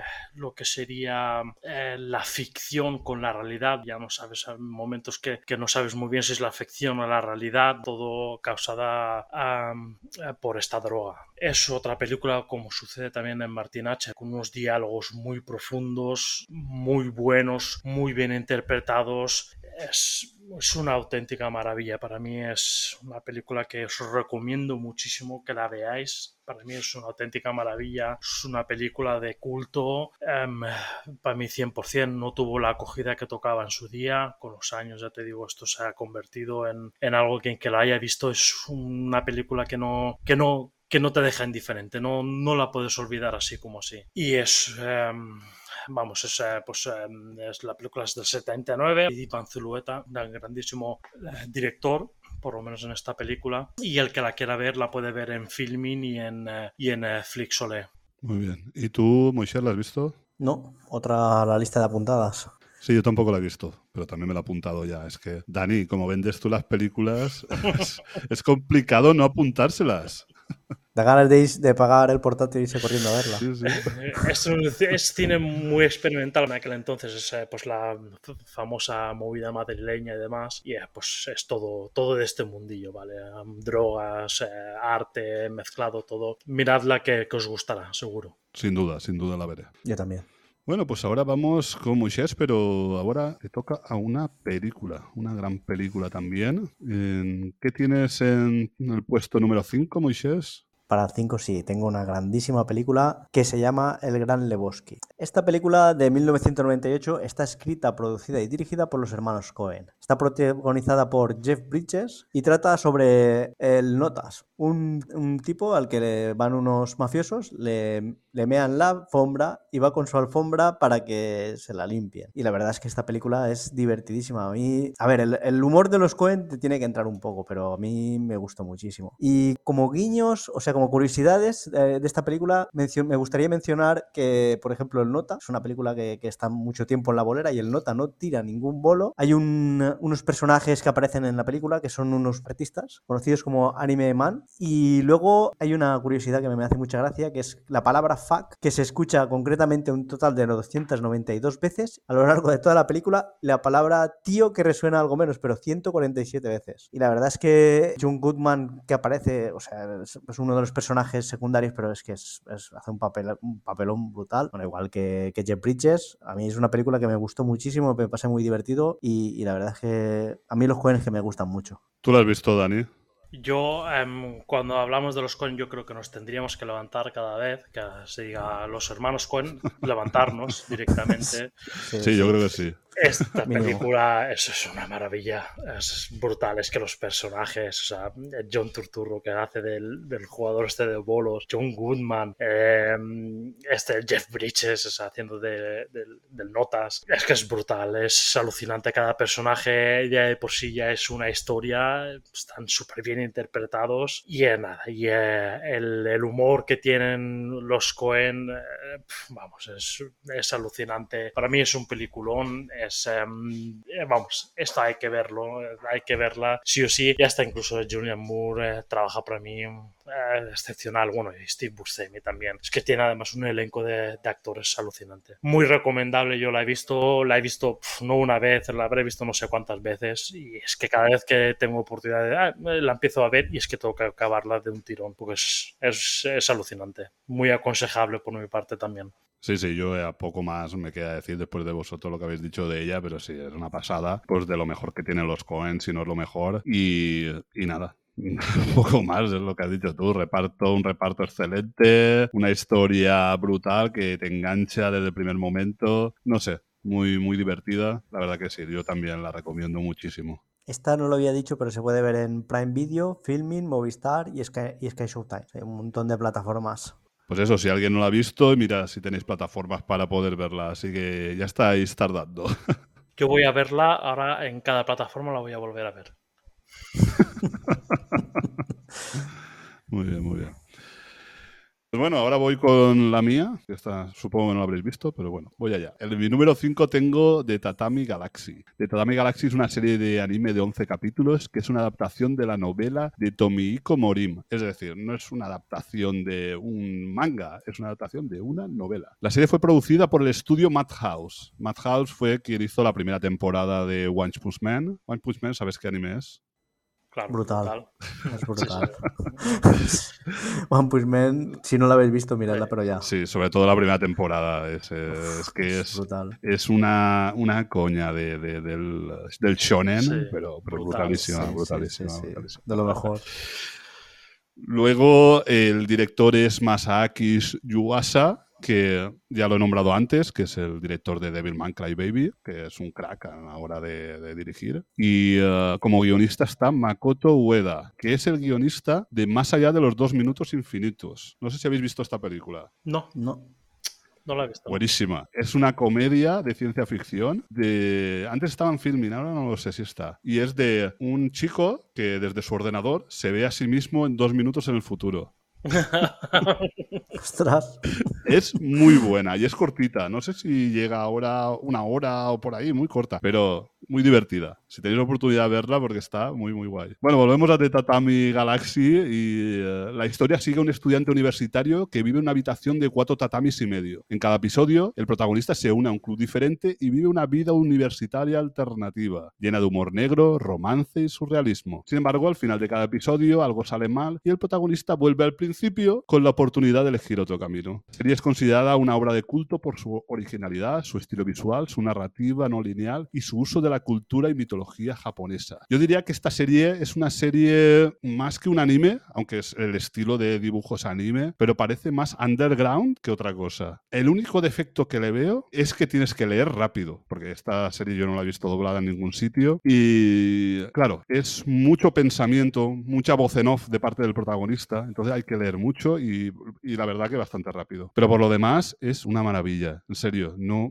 si tenéis oportunidad de verla, es en cada capítulo elige una cosa diferente, todo súper surrealista, un dibujo súper original, muy guay, muy chula, muy chula y algo súper diferente. Y luego sí que está la secuela, también basada en una novela, que se llama Tatami Times Machine Blues. Es del 2022 y esta sí que está en Disney Plus. Lo curioso es que de Tatami Galaxy en otros países está en Disney Plus o en Crunchyroll, pero aquí en España no está. Y nos ponen la otra, la de Tatami Time Blues Machine. Ostras, ponnos también. Disney Plus. Disney Plus, ponnos también eh, de Tatami Galaxy aquí, por favor. No sé si vosotros conocíais esta, este anime. No, yo lo desconocía completamente. Yo tampoco, tampoco. La primera noticia que tengo de él. Pues es una pasada. Si podéis verlo, a mí la verdad que me ha encantado. Anotado queda. Apuntado, sí. Muy bien, pues ahora vamos con... Bueno, yo creo que todo lo que queda ahora son teriazas y peliculones, pero sin duda, ¿eh? sin duda. Aunque Sí, en sí. la que tengo yo número uno hay personas que dudan un poco, pero... pero yo no, yo no dudo nada. Bueno, vamos con el cuarto puesto. Dani, ¿qué, qué tienes en el cuarto puesto? Pues en el número 4 tengo La Cosa, The Thing, de John Carpenter. Es, em, para mí es una maravilla de la ciencia ficción de terror, es un auténtico peliculón. A mí me encanta, eh, la he visto también infinidad de veces y es que no puedo parar de verla. Cada vez que la veo descubro alguna cosa nueva y es que me encanta. Em, está protagonizada por, protagonizada, perdona, por eh, Carl Russell, hace papelón en esta película y es em, pues es eh, terror, terror de ciencia ficción. Están, eh, es una, una estación em, experimental en la Antártida donde pues aparece pues una extraña criatura. No saben dónde proviene, qué es, ni cómo es, ni nada. Hasta el punto de em, que los personajes, porque esta criatura eh, adopta la forma de, de un ser humano, de cualquier ser vivo puede ser también, y entonces pues em, no saben realmente quién es quién, ¿vale? Empiezan a desconfiar cada uno unos de otros y todo esto pues eh, sumado al, al, terror y demás lo hace una auténtica maravilla del terror para mí. En su época fue, fue vamos, es, incluso despreciada por eh, muchos, ¿no? Por eh, la dureza, por más que la dureza, por esta, esta criatura, ¿vale? El aspecto de esta criatura tan desagradable, tan, tan terrorífica. Entonces, en su época no fue muy bien eh, acogida. También esta película tuvo la mala suerte que se estrenó en el mismo tiempo que ET. Entonces, pues la gente prefirió un extraterrestre bueno que un extraterrestre malo. Es un remake ya de una película que, de los años 50 que se llama El Enigma de Otro Mundo, que también me parece otro peliculón, aprovecho para decirlo, es un peliculón también. El que tenga oportunidad pues la, de ver primero esta y luego, eh, luego La Cosa de John Carpenter y así pues ver las dos, las dos versiones. Me parecen un auténtico, pues, auténticos peliculones los dos. El que quiera ver eh, La Cosa la puede ver en Sky Showtime, Movistar Plus o Film el que quisiera ver, por ejemplo, también dice, pues mira, eh, quiero ver también eh, el anterior, el Enigma del Otro Mundo, la puede ver también en el filming, el que quiera. Muy aconsejable. John Carpenter, eh, pues es eh, John Carpenter, es en su mundo, tenéis que aceptarlo como es. Bueno, justamente esta, iba a decir yo, normalmente hace su banda sonora, justamente en esta película la banda sonora no la hizo él, la hizo el gran Ennio Morricone, funciona muy bien, pero yo, John Carpenter, a mí me gusta cuando hace él sus bandas sonoras y todo, que pueden ser películas simples y tal, y bandas sonoras simples, pero todas con su, en su mundo de John Carpenter a mí me parece, vamos, alucinante. Y esta para mí es, um, yo creo que de las de Carpenter, creo que es la que más me gusta, es mi película favorita de él. Muy aconsejable, la aconsejo muchísimo. ¿Y tú, Moisés, la has visto? Sí, yo esta la he visto y voy a hacer lo que ha dicho Dani, voy a verla en todas las plataformas en las que se puede ver. es que es, es, una, es una maravilla, es un, una película, vamos, una obra maestra para mí. ¿Y dónde se puede ver esta? Está en uh, Sky Showtime, Movistar Plus y Filming.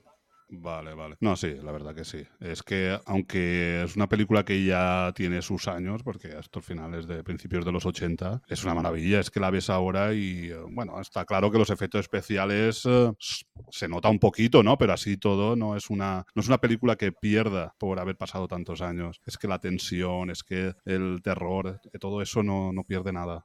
Correcto, para mí, para mí ha envejecido bien en el tiempo y sí, tiene ciertas cosas que es real, ¿no? O sea, que es un poco absurdo, ¿no? O sea, a ver, es una estación experimental en Antártida y tal que hacen con, con eh, lanzallamas y tanto armamento y todo eso, ¿no? Está claro, es un poco... Pero bueno, es lo digo, te dejas llevar, te metes en el mundo de Carpenter y vamos, y te va a resultar una maravilla. Y a mí es que soy fan del animatronic, que en aquel entonces pues no se utilizaba tanto los efectos especiales, más animatronic y el bicho para mí está, está muy currado. Y uh, posiblemente sea la mejor de, de, Carpenter también. Y la que me gustó mucho también de él, bueno, he visto bastantes, pero la que me gustó mucho es En la Boca del Miedo. No sé si la habéis visto, En la Boca del Miedo.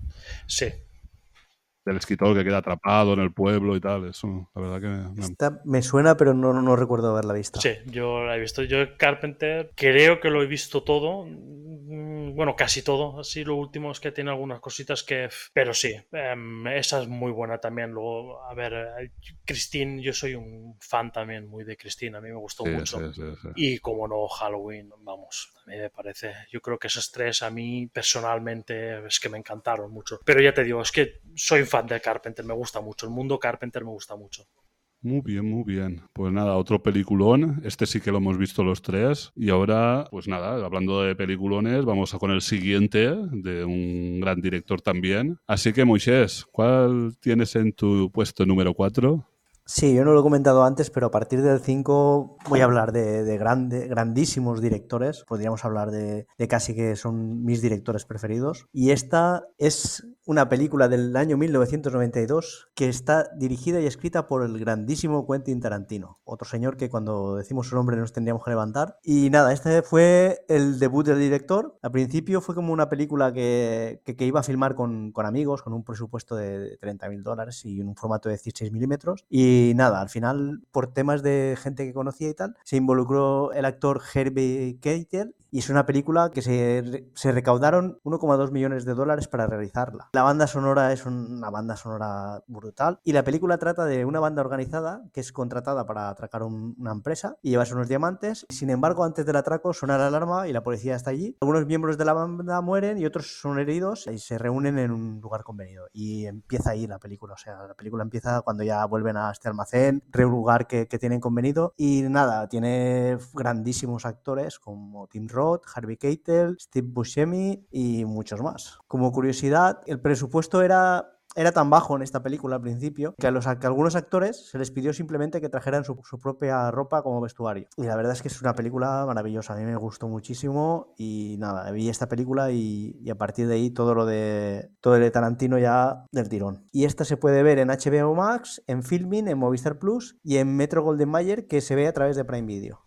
Muy bien, muy bien. ¿Y tú, Dani, esta la has visto? Sí, de hecho yo estoy de pie, como me ha dicho Moisés, ¿vale? este es eh, Quentin Tarantino. Sí, la he visto. O sea, poco más que añadir lo que ha dicho Moisés. Es una auténtica maravilla. Y a la banda sonora también ya daba muestras, ya empezaba a mostrar de lo que iba a hacer en un futuro con bandas sonoras y demás. Es una maravilla. En poco presupuesto la obra de, la obra de arte que, que hizo aquí Quentin Tarantino. Sí, sí, pues era su primera película y, y, eso fue un aperitivo de todo lo que nos iba a presentar después, ¿no? Y sí, la verdad que sí, la, muy buena, a mí me gustó mucho cuando la vi en su día y pues eso, típico de él, pues mucha violencia, muchos diálogos y, y siempre con clave, por lo menos, por lo menos está con, con clave de humor, un humor negro siempre, claro. Y poquito más, no sé si queréis comentar alguna cosa más o pasamos a la siguiente. Sí, como hubo un detalle que me gustó también mucho, que era el tema de, de, cada personaje que tenía un nombre como de un color, señor naranja, señor blanco, señor rosa. Bueno, pues eh, después de esta magnífica película, vamos con una, una, gran serie, una gran serie que es, en mi número 4, Utopía. Utopía es una serie creada y escrita por Dennis Kelly. Bueno, yo quería aquí hacer un paroncillo para comentar lo último que hizo Dennis Kelly, que es uh, El tercer día, que está en HBO. Y el tercer día son seis capítulos más uno. A ver, esta, esta serie está como en tres partes, dividida en tres partes, que son como tres estaciones del año. La primera es verano, la segunda otoño y la tercera invierno. Pues uh, verano son tres capítulos y a mí me encantó. Esos tres capítulos para mí fueron una maravilla con tema de misterio, con tema sobrenatural, que no sabes qué pasa. Luego está Otoño, y Otoño es algo que hicieron en directo, experimental, de teatro. Digamos, llevaron un montón de gente de teatro, hicieron incluso algún actor, no todos, de, porque claro, estar por ahí improvisando todo el rato, pues no todo actor podía hacerlo, pero algunos de los actores sí que estaba por allí. Y es estando por el pueblo todo el rato improvisando y, eh, y no sé, fue algo muy experimental y que se emitió en directo. Yo no lo vi, claro, pero no sé si fueron un montón de horas. Y luego ya continúa porque esto te hace un poquito, te da un poco explicación del transcurso de lo que pasa entre la primera parte y la última. Y en la última son tres capítulos más, que digamos es el desenlace, que es uh, invierno, y que está bien, no está mal, pero yo creo que es más, más flojillo que la primera parte. La primera parte ya te digo que, me encantó. Entiendo que, la serie está solo, o sea, en HBO solo puedes ver eh, verano y, y, y, otoño, ¿no? O verano, verano y invierno. Verano y invierno, sí, sí, sí, no. El, el vídeo este largo no sé si habrá alguna página o algo. Creo que antes se podía ver en la página de HBO, pero ahora no tengo ni idea si eso se podrá ver o qué. No es necesario, yo no lo he visto y no es necesario. Vale, otra que queda apuntada. Exactamente, sí, sí. Pues luego de este inciso, vamos, volvemos con Utopía y Utopía cuenta la historia de un grupo de aficionados al cómic que se ven envueltos en una conspiración relacionada con un manuscrito inédito llamado Utopía. Mientras intentan descifrar el misterio, son perseguidos por dos asesinos implacables que buscan a la misteriosa Jessica Hyde. La fue aclamada por la crítica y el público por su originalidad, su estética, su banda sonora, su violencia y su humor negro. La serie fue cancelada tras dos temporadas, dejando varios interrogantes sin resolver. Sin embargo, se ha convertido una serie de culto para muchos fans que siguen esperando una continuación o una adaptación al cine. Utopía es una serie de culto porque ofrece una visión original, provocativa y distópica de la sociedad actual, planteando cuestiones éticas y morales sobre el control de la población, las enfermedades, el medio ambiente y el poder. Además tiene un estilo visual único, con colores saturados y planos simétricos, que contrasta con la oscuridad de la trama. La serie también destaca por su humor negro, sus giros inesperados y sus personajes complejos y carismáticos. Vamos a ver, nada más con la primera escena con los asesinos que entran en el, en el kiosco en uh, la tienda y empiezan a preguntar por Jessica Hyde, con el, la bolsa esta de deporte, de amarillo pastel. Nada más con esa escena ya es algo maravilloso, ya es que dices, ostras, ¿qué voy a ver aquí? Vas que al principio es eso, que no sabes de qué te están hablando, con mucho misterio, con todo el tema visual. La primera temporada de Utopía es una maravilla de principio a fin. Sí que es verdad que la segunda temporada tiene un muy buen primer capítulo y luego va decayendo un poco. La segunda temporada es más regular. Pero así todo, muy, muy buena serie que te recomiendo sin duda, que en su tiempo estuvo en filming y que ahora no está en ninguna plataforma. Sí que luego hicieron un remake americano, porque esta es inglesa, que está en Prime, pero que no le llega ni a la suela del zapato a, Utopía original. Es una serie que puedes ver, igual si no has visto Utopía la original, y te puede parecer entretenida, pero ya está. Ya te digo que la que es buena y vale la pena es Utopía la, la inglesa. Vosotros supongo que sí que la habréis visto, ¿no? Sí, yo la he visto y poco más que añadir tú. Yo la recuerdo eh, mucho, sobre todo con eh, pues ese contraste de una serie tan, tan negra, tan, tan dura, pero con esos coloridos saturados. El traje de este uno de los asesinos, siempre colorido y tal, me parece es una maravilla. Es muy buena serie, es una de mis series preferidas. Sí, opino igual que Dani. O sea, es que es poco más que decir, vamos. Muy bien, muy bien. Pues bueno, vamos a entrar ya en el podio. Y ahora en la tercera posición nos va a hablar Dani de una película muy interesante. ¿Qué película nos vas a hablar, Dani? Posición número 3. Pues en mi número 3 tengo La Noche de los Muertos Vivientes del grandísimo George A. Romero. ¿Qué comentar de esta película? Pues bueno, esta película es pues, los inicios de la, nueva era de los zombies, o sea, los zombies tal cual los conocemos hoy en día, ¿vale? Porque algo se, se hizo de zombies, pero ya era más bien por eh, los polvos zombie estos que hacen en rollos de, con el vudú y todo esto. Y estos los zombies como los que conocemos hoy en día, los muertos vivientes, los muertos que se levantan y que quieren comerse a los, a los humanos. Esto es una película, es de historia del cine.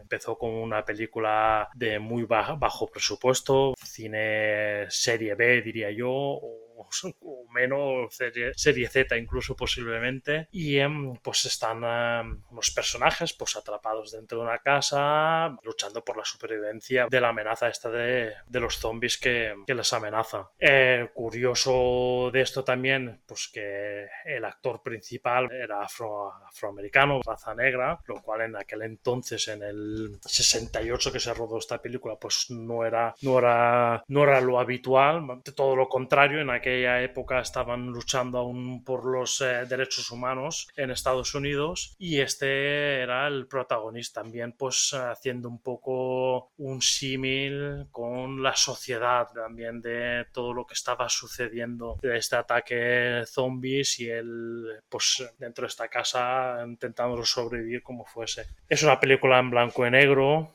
es la película, es la ópera prima de George. Romero, es vamos, para mí es una maravilla. Es una película que hay que ver, es, historia del cine.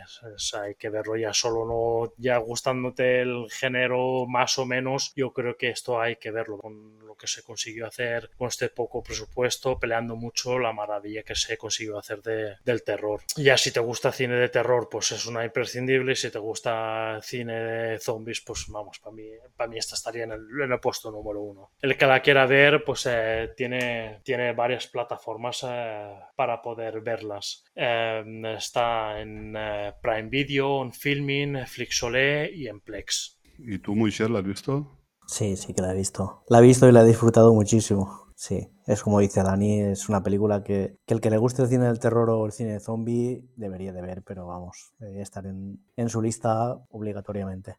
Sí, es como ha dicho Dani. Digamos, antes de las películas de zombies eran más basadas eso, en el vudú, en, digamos, la droga que inducía ese comportamiento zombie. Como se puede ver en, muy, en dos muy buenas películas, en La serpiente de el arco iris. Correcto. Ahí es una muy buena película que. que se pueden ver los zombies, eh, digamos, originales o, reales, entre comillas, porque al final es, es una droga. Y también vi una recientemente que se llama Zombie Child, que también eh, es un poco también de, sobre, esa, sobre esa droga zombie, ¿no? Y bueno, sí, esta fue un antes y un después. A partir de ese momento, digamos, los zombies eran seres que se comían cerebros y dentro de todo lo que tiene George Romero, la mejor película, para mí es la mejor película sin duda, porque luego sí que empezó a continuar las películas, el amanecer de los, de los muertos vivientes, el, eh, bueno, ha hecho todas, todas, ¿no? La atardecer, la, la, tierra de los muertos vivientes, ha hecho un montón de películas, y, pero la verdad que la, la digamos, la destacada, la importante y la, la, mejor que tiene él es esta, La noche de los muertos vivientes. Sí que es cierto que el amanecer de los muertos vivientes luego se hizo un,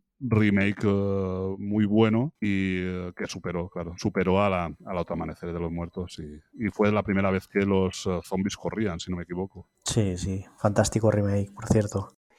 creo que te, has equivocado en lo de lo de los zombies que corren, lo de los zombies. 28 días después, ¿no? Correcto. Todo lo demás es así. El Amanecer de los Muertos se hizo un, un remake que lo hizo Jack Snyder. Es muy buena también. Bueno, pues vamos ya con, eh, con Moisés, que en este caso es una película. ¿Qué peliculón nos traes o tienes tú en la posición número 3?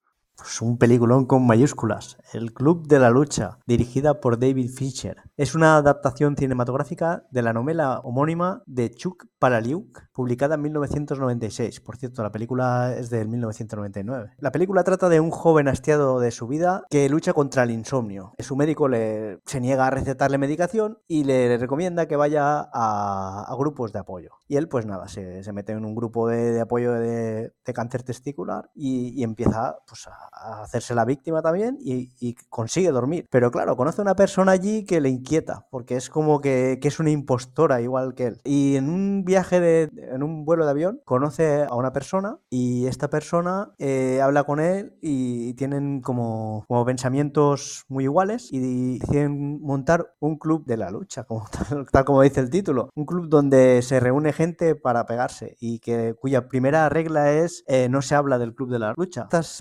tiene como personajes principales el narrador, o sea, el personaje principal, que es el que quien cuenta la película, que está interpretado por Edward Norton, y cuyo nombre no es desvelado en ningún momento de la película. Luego hay otro personaje que es Tyler Darden, que interpreta el grandísimo Brad Pitt, y otro personaje principal sería María Singer, que es interpretada por Helen Bonham Carter. Y esta película se puede ver en Disney Plus. Dani, es tu amigo. Exactamente.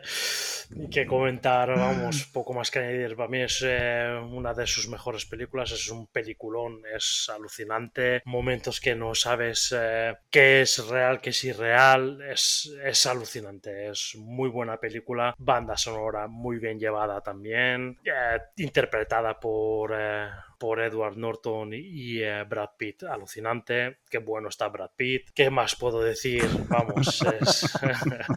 Es, es, un peliculón, es muy buena película y eh, la he visto también muchísimas veces y no me canso de verla también. Muy buena película. Buenísima, yo ya no puedo decir más. Es decir, todo lo que diga de más de esta película se puede confundir y hacer spoiler. Entonces no quiero, no quiero. Quiero que la gente que no haya visto todavía el Club de la Lucha que lo vea. Porque yo tardé a verla. Yo es una de esas también que me recomendabais y tardé a verla, y pero cuando la vi digo, ostras, qué maravilla, me estaba perdiendo. Lo que tienes, lo que tú has dicho, ¿no? De lo mejor, de lo mejor que tiene David Fincher, sin duda, sin duda alguna. Pues vamos a pasar con la mía, que yo en el puesto número 3 tengo una seriaza que es uh, Twin Peaks.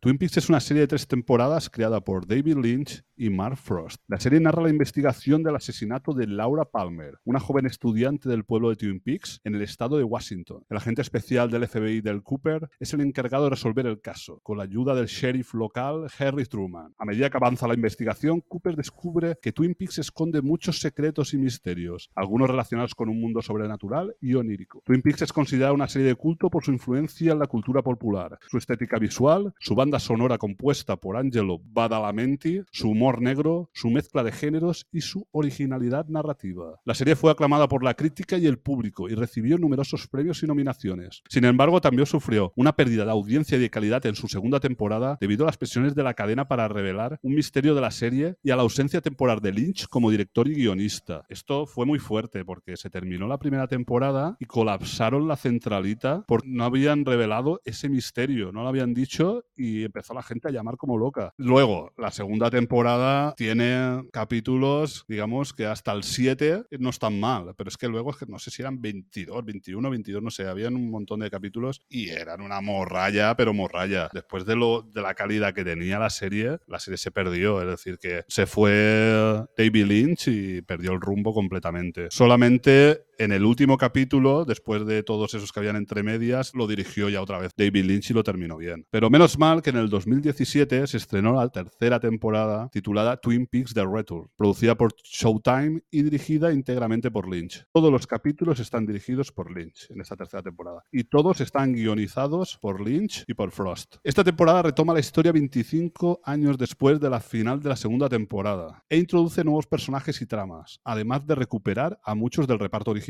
Están casi todos los del reparto original. Por ejemplo, el, el, enano no está, porque se ve que no llegaron a un acuerdo económico. Y luego el que hacía de sheriff tampoco está porque se retiró de la interpretación y ya no ha vuelto. Es decir, que no quería volver para la serie ni para nada. La tercera temporada fue alabada por su audacia creativa, su complejidad simbólica y su capacidad para sorprender y desafiar al espectador. La verdad me gustó mucho la tercera temporada. Es, uh, para mí es una maravilla. Y uh, hay un capítulo, creo que es el 8, que es en blanco y negro, que también es, es una pasada. Es un poco mmm, que no tiene que ver mucho con la trama principal, pero es una especie de, de película de terror y, y, está, está muy, muy, muy guay. Twin Peaks es una serie que no deja indiferente a nadie y que ha inspirado a otras producciones televisivas como Expediente X, Perdidos o El Prisionero. Es una serie que invita a reflexión, a interpretación y disfrute estético. Es una serie que se adentra en los rincones más oscuros y fascinantes de la mente humana. A mí lo que más me gusta de Twin Peaks es eh, todo el tema sobrenatural, lo onírico, porque la verdad que cuando Lynch se mete con el tema onírico, a mí me fascina, me fascina mucho. Y la verdad que el personaje de Cooper también es una pasada.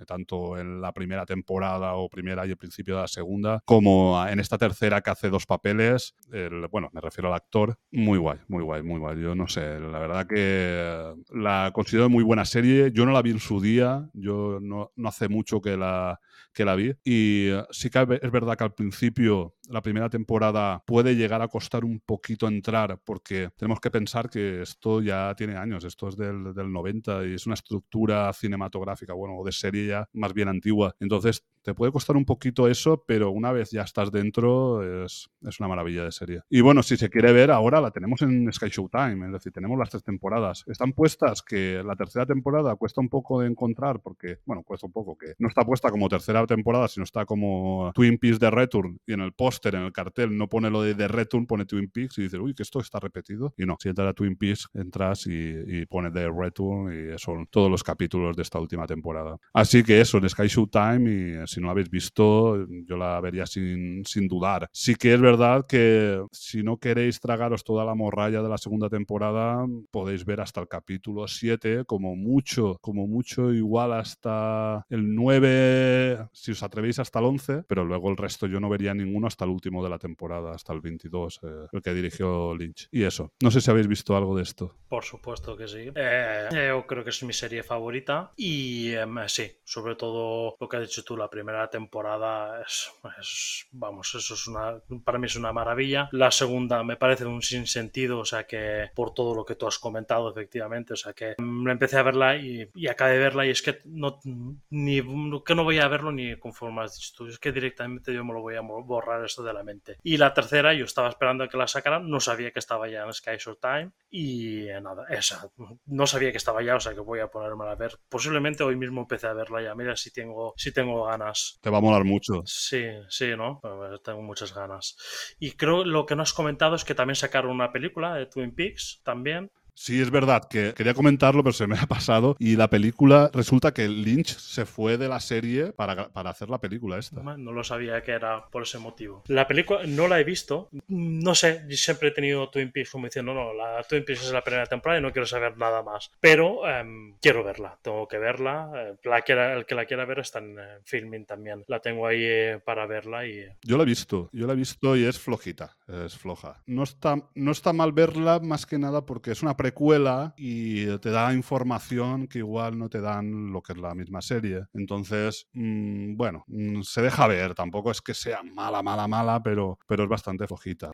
Yo la vi, yo me vi primera parte de segunda temporada, sobre todo el último capítulo, vale la pena verlo de la segunda temporada. Me vi la tercera, bueno, antes de la tercera me vi el, la película y después ya me vi la tercera temporada. Lo has hecho bien, sí, para estar ahí bien en el mundillo, verlo todo. Posiblemente yo haga una cosa así también, para empaparme bien de todo y saber exactamente qué estoy viendo. ¿Y tú, Moisés, la has visto? No, no, Twin Peaks no lo he visto. Yo es que tengo, he tenido un problema con, con, David Lynch y es que lo primero que vi de David Lynch fue Cabeza Borradora y no llegué ni a acabarla. O sea, esa película, no sé, me, me resultó incómoda, densa, no entendía nada y sé que David Lynch tiene películas muy buenas y, y tal, pero lo primero que vi fue, fue esa película, me, me, causó un trauma con este director y ya no he visto nada más de este hombre. Cabeza Borradora, que es otra película de culto. Bueno, yo no la he visto, pero Lynch tiene, tiene cosas buenísimas como Carretera Perdida o Mulholland Drive, que son dos grandes Grandísimas películas. películas. O sea, David Lynch eh, sé que... Y, y, bueno, y Terciopelo Azul, o sea, son... Vamos, Cabeza Borradora fue su ópera prima, es una película de culto. A lo mejor hoy en día lo verías con otros ojos, pero da igual. No veas Cabeza Borrada si quieres, pero estas tres películas que hemos dicho más Twin Peaks, vamos, eso tienes que verlo. Es alucinante. Y luego, si quieres, también tiene cositas así más, eh, menos densas, eh, como eh, El hombre elefante o eh, Una historia verdadera. Son películas así más, más habituales, dijéramos, ¿no? No, no, Lynch, no tan lynchianas. Pero vamos, David Lynch es un grandísimo director, o sea, tendrías que darle una oportunidad. Sí, sí, no, sí. A ver, es, es como si vosotros hubiera visto como primera película de Marlon Tenet y hubieseis dicho, no veo ninguna más. Pues es, algo así. Vi la película esa, no entendí nada, no tenía diálogos, era desagradable, era incómoda y al final, no sé, creo que vi una hora de película y lo tuve que dejar. Pero bueno, sí que sé que es un gran director, que tiene grandísimas producciones. De hecho, tengo Mulholland Drive eh, eh, original en DVD para verla y a ver si me hago algún día el ánimo y la veo. Sí, sí, es una, una maravilla. Bueno, pues vamos ya con la número 2. Dani, ¿qué tienes ahí en el puesto número 2? Ahí tocando casi casi el número 1 ya. Donnie Darko. Donnie Darko de Richard Kelly. Donnie Darko para mí es, es una obra maestra de este director. Si la vais a ver, no veáis el Director's Cut, ver la, la, que, se, la que se estrenó en cines. Director's Cut eh, es, es muy mala. O sea, para mí estropea la película y el que la quiera ver, vamos, em, ya te digo, la original que se estrenó. Y em, esta está protagonizada por Jake Gyllenhaal y su hermana también, eh, Maggie Gyllenhaal, y también fue una de las últimas películas que salió Patrick Swayze. Em, la película es un poco, eh, no hacer tampoco eh, spoilers, pero la, la- dijéramos lo principal es el protagonista, ¿vale? Pues hay un accidente de un avión, en un avión le cae un motor y cae justamente en la habitación de- del protagonista. Milagrosamente él eh, se salva y em, pues a raíz de eso empieza a experimentar eh, cosas extrañas, tanto en su comportamiento como en, en su alrededor, su entorno y eh, vamos, lo hace, lo hace una película, vamos, a- alucinante, tiene momentos incluso que puede producir algo de terror, sin ser una película de terror, porque no tiene nada que ver con terror, pero sí que tiene algo, algunas sensaciones de, de este género y em, tiene hasta unos eh, pasos temporales, vamos, es alucinante. Yo mm, voy a comentar poco más porque hay que verla. La banda sonora es alucinante también, está muy bien puesta. Es una película para mí, vamos, que hay que verla. La podía haber puesto también perfectamente en el primer puesto. Es una película de culto, vamos, ah, para mí es imprescindible para verla. Y el que la quiera ver la puede ver en Prime Video y en Movistar Plus. A mí es una película que en su día me fascinó. El personaje este que era como un conejo, es que es, es brutal, es que es brutal. Esta película, totalmente de acuerdo contigo. El que no la haya visto, está, eh, vamos, tiene que verla, pero ya. Pues sí, yo qué decir, para mí es una de mis películas favoritas, me parece una gran maravilla. Todo, la estética, el guion, cómo está hecho. Lo que has comentado tú, Dani, de, de la versión del director. Eso creo que se hizo porque habían personas que no entendían bien, digamos, la película, lo que pasaba en realidad, qué era, ¿vale? Porque podías pensar dos cosas, ¿no? Sí, Entonces, para la gente que no lo había entendido bien, esto es como que te lo dejan claro. Es como. Es algo que sobra, pero hay personas que necesitan esa reafirmación de lo que está pasando. Y por eso se hizo esta versión, este Director's Cut. Pero realmente no aporta nada, nada de valor a la, película, como has comentado tú. Mm, estoy encantado con ella, ya me están dando ganas de volverla a ver, solo por leer, leer escucharos y tal, volverla a ver, porque, porque ya te digo que es una delicia. Y, y qué segunda parte más mala, ¿eh? Yo, yo no me atreví a ver eso. yo tampoco. Ese- lo- ese mala, Darko- por el amor de Dios. Ese Darko, no, no, no, calla, calla. Yo tampoco. Además, tan, tan siquiera está ya dirigida por Richard Kelly. Pero de todas formas te digo, Richard Kelly, el resto que ha hecho tampoco. Esta es una obra maestra, ya te digo, es una obra maestra y el resto, no sé, muy flojo. Y esta de ella, te digo, la secuela esa. es- uf, Eso es terrible. Ni, sí, sí. ni- ni arrimarme. No, Yo no, tuve la locura de, de verla y madre mía, qué dolor. De cosas buenas se han hecho muchas malas. Pues ahora vamos con las número 2 de Moisés. Moisés, ¿qué tienes tú en tu puesto número 2? Ahí rozando, rozando ya el- la gran copa de estas series y películas. Pues tengo otra película de, humor que para mí es de las mejores que he visto. Es La vida de Brian, del año 1979, dirigida por Terry Jones y escrita por el grupo de comedia inglés Monty Python. Fue su tercer largometraje y relata la vida de un hombre contemporáneo a Jesucristo que es confundido en el pueblo con un mesías. Y nada, eh, como reparto eh, hay un montón de, de Monty Python, pero me resultó curioso que un, un mismo actor hacía muchos personajes. Y luego, pues, Como curiosidad me gustaría comentar que la canción final, la esta de los sirvidos, cuando están en la cruz, que se utiliza en muchos funerales en Reino Unido. Me pareció muy curioso ese dato. Y, y nada, que se puede ver en filming y en Netflix. Y qué decir de esta película. esta película es que tiene barbaridades de momentos. Es que es reírte y reírte y no parar de reír. Para mí, una de las mejores películas de humor que he visto en mi vida. Sí, muy buena. ¿Tú la has visto, Dani? Sí, por supuesto, la he visto y eh, sí, lo que dice mm, Moisés, vamos, una parodia de la religión eh, católica y demás muy buena, está muy bien hecha, con su crítica además eh, a todos los que siguen, así, siguen a un Mesías y demás, está muy bien, está muy bien hecha, mm, unos gags alucinantes que se han quedado para la historia, o sea, siempre va a quedar los típicos gags de esta película siempre van a quedar. Y nada, y otra película más de, de las personas de, de Monty Python, vamos. Sí, bueno, aquí casi todos los actores son los Monty Python. Es decir, casi todo el reparto son ellos. Exactamente. Es, lo que decía Moisés. Es decir, los personajes hacen tres, cuatro papeles. Es decir, hacen casi todos los papeles los hacen ellos. Y bueno, muy divertido el tema de, de, la lapidación, que solo lo pueden hacer hombres y hay uno vendiendo barbas a las mujeres. sí, o, o personajes como la, madre de Brian, que es un hombre disfrazado. Por ejemplo, eh, John Cleese, que por ejemplo eh, hace de sumo sacerdote, de primer centurión, de Deadly Dirk, de Arthur, del primer rey mago. O sea, es que hace un montón de papeles, ¿no?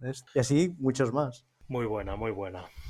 Y cuando están en la cola diciendo, eh, ¿qué, qué crucifixión o tal? Y no, no, yo libertad. Ah, sí. Magníficos. Ah, pijos magníficos.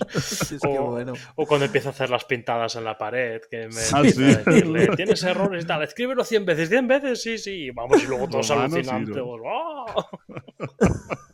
sí, sí, sí, muy buena, muy buena. Y eso es eso, el origen de, de Terry Gilliam, ¿no? Eh, no, no la dirigí, esta no la dirigió. No, no, no, no, me refiero como actor. Ah, no, vale, claro. No, pero como guionista está guionizada en, él entre el, resto de Monty Python. Exacto.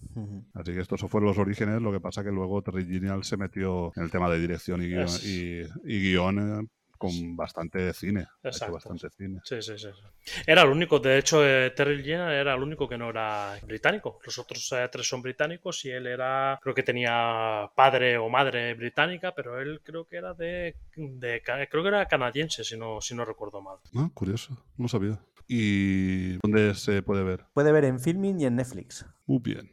Pues voy yo con mi número dos, que es también una de mis series favoritas, que es Carnival. Carnival es una serie ambientada en la época de la Gran Depresión en Estados Unidos. Esta narra la vida de dos grupos de personas con poderes sobrenaturales que se enfrentan en una batalla entre el bien y el mal, el destino y el libre albedrío. La serie tiene una estética oscura y misteriosa, inspirada en el mundo del circo y los fenómenos de feria. La serie fue creada por Daniel Nauf, quien también fue productor ejecutivo junto a Ronald D. Moore y Howard Crane. Carnival se considera una serie de culto por su originalidad, su complejidad y su calidad visual. La serie tiene una trama llena de simbolismo, referencias históricas, religiosas y mitológicas, y personajes con profundidad psicológica. La serie también explora temas como la pobreza, la corrupción, la moralidad, el sexo y la violencia. La serie fue aclamada por la crítica y recibió varios premios Emmy, pero también tuvo problemas de audiencia y presupuesto. La serie solo tuvo dos temporadas de 12 episodios cada una y terminó con un final abierto que dejó muchas preguntas sin responder. A ver, como he comentado antes, esta, bueno, durante muchos años fue mi serie favorita. Para mí estaban las series y esta era la serie. Era algo completamente diferente para mí. Sí que es cierto que se canceló, pero tiene dos temporadas que son una maravilla. Esto se hizo en principio para ser seis temporadas y se quedó con dos. Lo bueno, que se han quedado dos temporadas buenas. Es decir, si hubieran sido seis no se sabe. Tiene su lore propio, tiene unos personajes que cada uno es diferente y tiene su personalidad y tiene, y tiene su carisma y están súper bien diseñadas. Tiene un diseño de personajes que es brutal. Luego todo el tema del misterio, las dos tramas que hay, cómo se te van contando todo poquito a poquito y se, se van uniendo hacia el final. No sé, para mí, para mí una maravilla, todo, todo, todo, todo. Pues eso, que eh, para mí esta es una sí, es de culto y para mí ha sido la mejor, la mejor, durante años y años y años. También salía el enano de Twin Peaks aquí, aparecía también con un personaje bastante importante. Una de las tramas es eh, un chico que puede curar pero con consecuencias. Luego en la otra trama, el otro personaje principal es un cura que tiene poderes, pero mm, parecen un poco oscuros. Y no sé, la verdad que es algo que es una serie que me encanta, que la vi hace poco otra vez con mi hija, los dos disfrutamos viéndola y podría verla ahora otra vez y, continuaría gustándome. No sé si vosotros la habéis visto. Sí, yo también, eh, poco más que añadir que tú. Me parece también una maravilla. Yo me pelearía por el primer puesto, o sea, de las que más me ha gustado entre Carnival y eh, Twin Peaks. Y eh, nada, además le, le, guardo mucho cariño porque fue junto con eh, la serie de héroes. la serie, sabes, ya con formato diferente. Ya con no el formato clásico, ya esto empezaba a ser algo diferente. Ya las series empezaban a tomar otra, otra inercia. Y entonces le guardo muchísimo, muy, muchísimo cariño por, por ese aspecto. Pero además es que me parece alucinante. Es una lástima que no se acabara. También, por otro lado, lo que dices tú. Sabemos que tenemos dos buenas temporadas, no sabemos qué hubiese pasado con las seis. Sí, yo esta recuerdo porque entonces en España no estaba, pero es que no se podía ver en ningún sitio. Esta tenías que ir al videoclub Paco sí o sí. Y yo la primera me la vi en español latino, recuerdo, que la vi así. Y la segunda no estaba en doblada ni nada, tenías que verla en inglés subtitulado. Y recuerdo que la vi en inglés subtitulado y wow, mejora, pero, pero muchísimo, ¿eh? muchísimo. Solo por la voz del que hace de cura, eh, que cambia como el cielo a la tierra. Brutal, brutal. Y sí que es verdad que eh, yo luego me la compré. Me la compré en DVD porque como aquí en España no estaba y tal, y digo, me la voy a comprar, que ya te digo que era, me gustaba tantísimo, la tengo todavía. Y al poco tiempo sí que la empezó a emitir un canal privado de este de, que bueno, que tiene Movistar o Vodafone o lo que sea, un canal de estos privados que se llamaba Dark, yo no sé si todavía existe, y fueron los primeros que trajeron Carnival aquí a, España, hasta que llegó a HBO y bueno, ahora es HBO Max y ahora, claro, ahora se puede ver desde ahí sin problema. Pero los tengo aquí, los DVDs, y creo que son zona 1, es decir, que no son la zona aquí, pero los compré en Amazon, creo, Amazon Estados Unidos, me parece que los compré. Y esta la vi porque me la recomendaste tú y la verdad es que es una seriaza con mayúsculas. Y hay un, uno de los capítulos, de hecho hay uno de los capítulos que, que me marcó muchísimo el, el, capítulo este que van al pueblo de los mineros, que tiene un final, es un final que se me ha grabado, se me ha grabado fuego ese final. Sí, es muy heavy el final. Sí, sí, sí. Y la verdad que es, sí, vamos, todo lo que habéis dicho vosotros, ¿eh? no puedo añadir poco más. Un serio. Sí.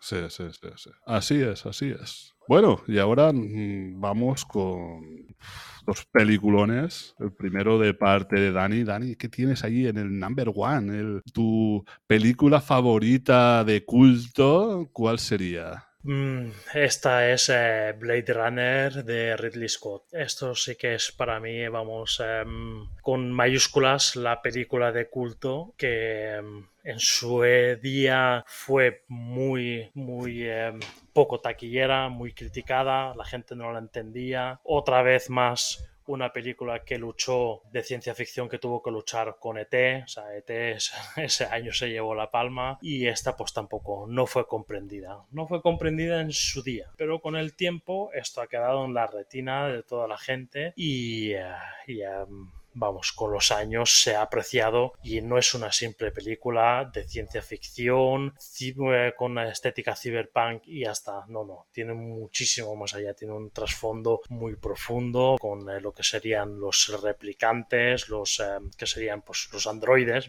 un poco de son simples androides, tienen que ahora, en la época que estamos ahora, con lo de la IA, está muy bien traída, porque empiezan a tener, empiezan a generar sus propios eh, sentimientos, no quieren eh, ser desconectados, están programados para una cosa, pero eh, se desvían, empiezan a desobedecer, vamos, tiene su, tiene su thriller también, es otra vez otra película thriller del cine noir, muy, muy, muy, muy guapa la película, muy chula, impresionante, el que le gusta el cyberpunk le va a gustar. Para mí, de películas Cyberpunk es la película Cyberpunk con mayúsculas. Unos personajes muy carismáticos, muy bien trabajados. Em, una película oscura, pero de ciencia ficción. Para mí, Ridley Scott aquí una vez más se salió Y nada, Harrison Ford trabaja muy, muy bien. Y el que hace también de, del replicante Rutger Hauer, alucinante. Vamos, sale también Daryl Hannah por ahí. Una banda sonora también para mí impresionante de Evangelis. Vamos, para mí es un auténtico peliculón. El que no la haya visto la tiene que ver. Además, la aconsejaría que viere a esta y luego también tranquilamente que vea la nueva que han sacado de esta de Villeneuve,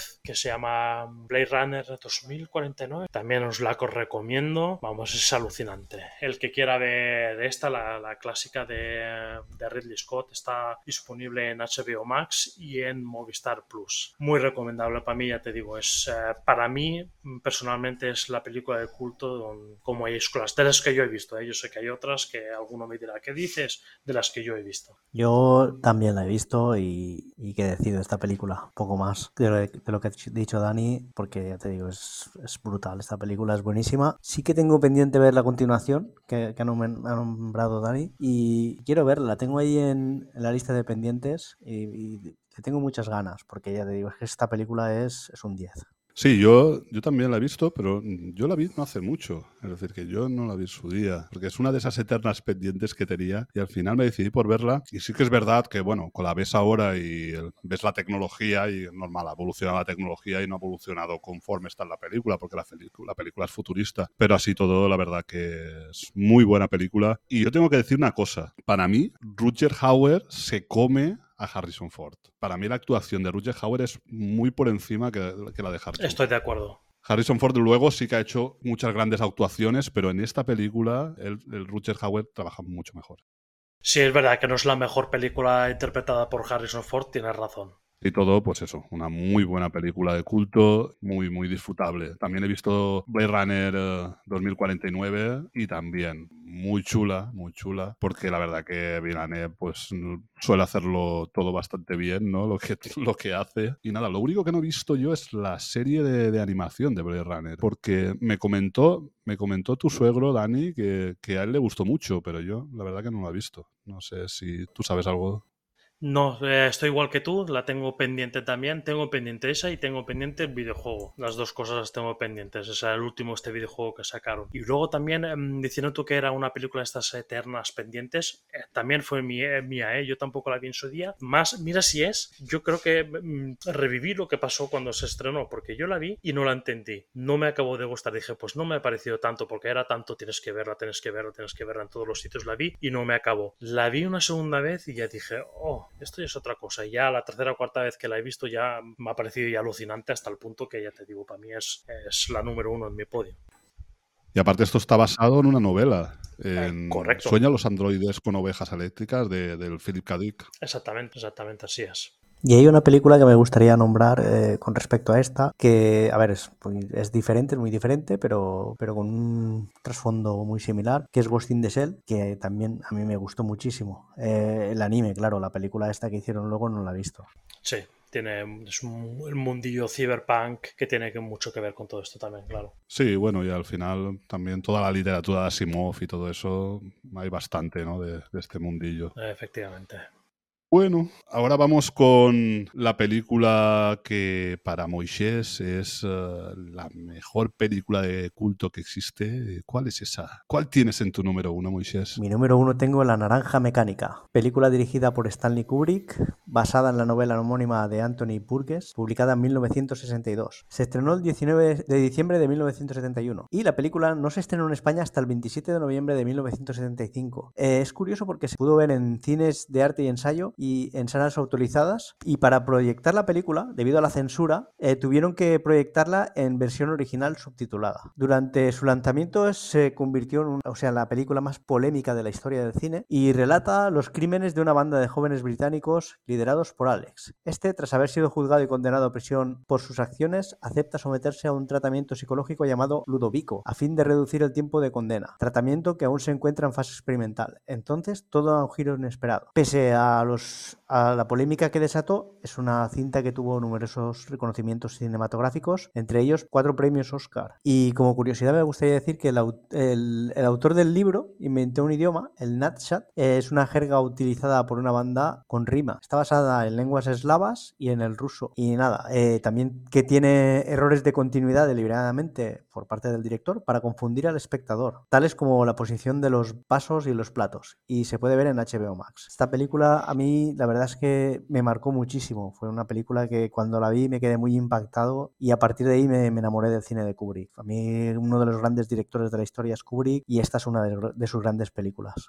Kubrick, es, no solo que estoy en pie, tengo hasta además la mano en el pecho, porque esto sí que ya es palabras mayores. Es una película, vamos, esto es, es que este posiblemente, si hiciéramos un, un, top de películas que más me han gustado en la historia, esta entraría en este top, seguro, y posiblemente, posiblemente hasta en el podio. Me gustó muchísimo, es de las pocas películas que, según mi gusto, para mi parecer, eh, mejora incluso lo que es la la, novela. Yo la novela me la he leído también. Tiene lo de lo que comentas tú, tiene el, el idioma este inventado, que en el libro, además, en las últimas páginas es el diccionario, para, porque ellos van hablando y no, no te van explicando lo que es. Y tú tienes que ir tirando atrás para ir leyendo en el diccionario qué significa. Al principio te resulta un poco difícil y complicado y al final ya son palabras que ya las entiendes. Y es más, me pasé una temporada con que mis amigos eran mis drugos ya directamente, ya no gastaba la palabra de amigos.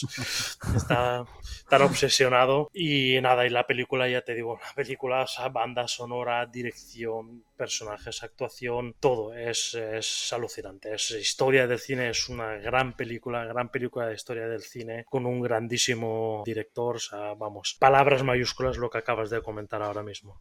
Sí, sí, así es, así es. Una, una, gran película. Yo quería comentar también, como curiosidad, que la escena que él canta Singing in the Rain la de la violación, ¿no? Sí, sí. Mal, sí, eh, paliza y violación, sí. Fue totalmente improvisada. Es decir, le dijo, hazlo como te salga. Y empezó a cantar Singing in the Rain. Y entonces Kubrick dijo, hay que comprar los derechos de Singing in the Rain. Y les costó, no sé si fue 10 mil dólares los derechos. Sí, sí, sí, También, también sabía esa anécdota, sí. Sí, y es curioso lo, lo, bien que queda después, ¿no? Porque es una atrocidad, pero visto de esa manera es arte, es arte. Correcto. Y eh, lo del el estreno aquí en España, sí que es cierto que se estrenó en un principio en eso, en salas especiales o de arte y ensayo, pero eso fue en junio del 75. Cuando al final se estrena, en, eh, cuando ha dicho Moisés, a finales de noviembre, es cuando ya Franco muere y entonces ya se estrena en España. Pero luego se prohíbe, es decir, que aunque se estrena en su momento, luego se prohíbe la, la difusión aquí, la, la, emisión y en un montón de países. Es decir, que es una de las películas que más se ha prohibido en todo el mundo y más en la época que estábamos aquí. Apenas salíamos de, de una dictadura. Claro, es que se, tachaba como apología a la violencia. Sí, sí. Sí, sí, sí, sí. Es que algo tan, tan heavy, tan violento, mm, yo creo que no había nada así eh, como ahora. Ahora sí que puedes encontrar mucha cosa, ¿no? Pero, pero en, aquel entonces algo tan violento no era habitual, y menos aquí en España, claro, que salíamos de una dictadura. Bueno, ya vamos terminando. Me queda la primera. Bueno, terminando el top, luego vienen más cosas, claro. Bueno, mi número uno, yo supongo que todo el mundo que me conoce ya lo sabrá. En el número uno tengo The Leftovers, la serie de Leftovers. The Leftovers es una serie de drama y misterio que se basa en la novela homónima de Tom Perrotta. La serie fue creada por Damon Lindelof, que lo conocemos todo por Perdidos, por Lost, y cuenta con un reparto de actores como son Justin Theroux, que lo vimos hace poquito en Los Fontaneros de la Casa Blanca, muy divertido divertida. Carrie Coon, que la vimos como policía la tercera temporada de Fargo. A Amy Brenneman, que la pudimos ver también en The Old Man. También está Liv Tyler, que siempre será Arwen, o la hija del cantante de los Smith. Margaret eh, Qualley, que la vimos no hace mucho en La Asistenta, con la compañía de su madre y su hija de verdad, bueno, su madre Andy McDowell. Y también Anne Down, que es la tía Lidia del cuento de la criada. La serie explora las consecuencias de un evento inexplicable que hace desaparecer al 2% de la población mundial y como los que se quedan intentan seguir adelante con sus vidas. Esta serie no va de averiguar el porqué ni, nos, ni su intención es esa. La intención de la serie es contarnos el drama ocasionado en los que se quedan. Si intentas esperar que te cuenten el porqué, eh, te vas a perder la experiencia porque realmente no, no va de eso. La primera temporada se centra en la familia Garvey que vive en un pequeño pueblo de Nueva York y otros personajes que se ven afectados por el fenómeno. Es mucho más oscura ya que coincidió con la muerte del padre de Lindelof, es decir, su padre muere, entonces eh, se nota, se nota a nivel de que todo es más oscuro, todo mucho más triste. Eso ya cambia un poquito en las dos siguientes. En la segunda y la tercera temporada cambian de escenario y amplían el universo de la serie, introduciendo nuevos personajes y tramas que profundizan en el misterio y en las cuestiones existenciales que plantea. La verdad que para mí la segunda temporada roza, roza la excelencia, roza la, la obra maestra. The Leftovers es una serie que merece ser vista y disfrutada sin spoilers, porque cada capítulo es una sorpresa y una obra maestra. Es una serie que te hace pensar, sentir y reflexionar sobre la vida y la muerte. Es una serie que te cambia para siempre. Leftover es una serie de culto porque tiene una narrativa compleja y original, unos personajes bien construidos y unos guiones llenos de emoción e inteligencia. Además, la serie cuenta con una banda sonora excepcional de la mano de Mark Richter. Bah, Mark Richter le pone el alma a la serie. El Mark Richter, la música, es algo que, que hace que te conectes con la emoción en cada momento. Es una maravilla. Max Richter le da, le da un plus grandísimo a la serie. Y también cuenta con una dirección artística muy cuidada. Es una serie que no deja indiferente a nadie y que te invita a la reflexión sobre el sentido de la vida, la fe, el amor y el dolor. Yo sí que decir que cuando empecé a verla, la primera temporada me gustó, porque la primera temporada me gustó, pero para mí no era sobresaliente. Y sí que habían capítulos que me parecieron maravillosos. Por ejemplo, el de Nora. El de Nora dije, ¡guau! ¿Qué acabo de ver? ¿No? ¿Esto qué es? O el último capítulo. Pero sí que es verdad que cuando empezó la segunda temporada dije, bueno, la serie está bien, está chula, pero no me daba el, el ansia de, de, empezar el primer capítulo nada más estrenarse. Así que me esperé a que se terminara toda la temporada, a tener todos los capítulos para empezar. Eso sí, cuando empecé ya no podía parar. ¡Ah! ¡Qué disfrute! ¡Qué maravilla! ¡Qué maravilla! Cuando vi toda la segunda temporada y luego la tercera y ese, cap ese capítulo de la segunda temporada que se llama Asesino Internacional, que es así onírico dentro de un hotel y tal. ¡Buah! Flipante, flipante. A mí es que todo el mundo onírico me flipa. Y nada, poco más puedo decir que, que es mi serie favorita, no solo de culto, sino mi serie favorita de la historia y que uh, la vería otra vez sin duda y la voy, la voy, a recomendar siempre, siempre, siempre. Y si empiezas a ver la primera y no te convence, pero más o menos la puedes ver, aguanta un poquito porque, porque vas a ver, vas a presenciar una auténtica maravilla, porque la temporada 2 es brutal, pero brutal, brutal, brutal, brutal. Bueno, y esta la podéis ver en HBO Max. Dani.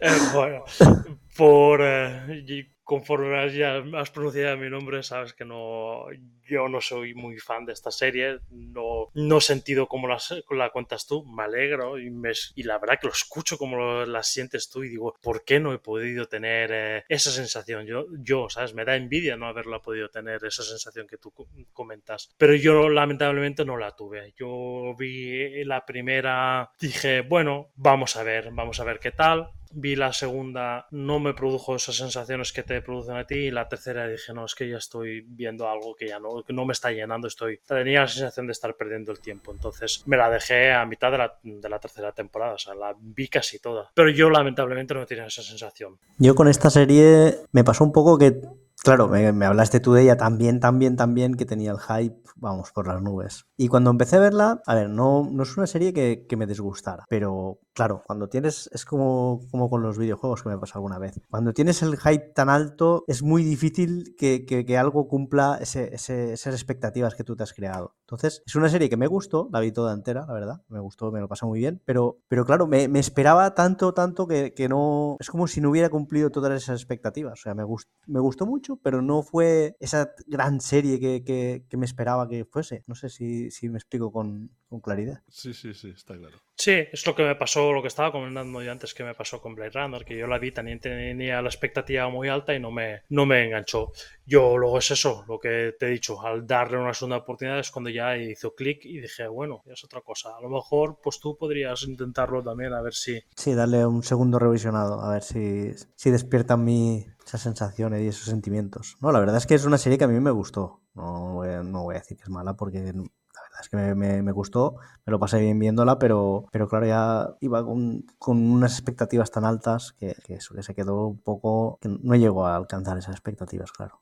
Muy bien, pues bueno, hasta aquí llega el top. Pero bueno, esto no termina aquí. Esto no termina aquí. Ahora vamos a hacer una pequeña pausa y nada más volver, vamos a escuchar un audio de Domingo que nos va a comentar una cabina que está dirigida por Antonio Mercero. Bueno, Domingo, mm, aparte de colaborador con el podcast, él tiene un podcast propio que se llama Más de Mil Gritos, donde habla de. suele analizar películas y cortometrajes en cada uno de sus podcasts. Es muy interesante. Él, trabaja, él sobre todo lo que analiza son eh, fantástico español, es decir, películas eh, eh, y, cortos españoles de fantástico español. Y eso en cada capítulo, en cada programa, él analiza uno, uno diferente. Suele llevar al programa también a, gente que, bueno, que, ha estado involucrada en cada proyecto, como pueden ser guionistas o, productores o algún tipo de relación que pueda tener con, con esa película. Y no sé, os invito un poquito a que vayáis y conozcáis el, el podcast de nuestro compañero. Y nada, sin hacer esto más largo, vamos a hacer la pausita, luego pongo el audio comentando la película y luego ya continuamos nosotros con, uh, bueno, también hay una sorpresita luego del audio de domingo, hay otro, otra cosilla. Y luego sí que vamos a hablar de nuestras menciones, de todas esas series y películas que estuvimos a puntito a puntito de meter en el top, pero se nos quedaron ahí, ahí que no, no nos cabían, no habían suficientes. Eh, teníamos 10, pero necesitamos 20. Pues esas están ahí también. Y de eso hablaremos mm, tras la pausa. Así que no os vayáis todavía, que nos queda todavía muchas cositas más. Bueno, hasta ahora.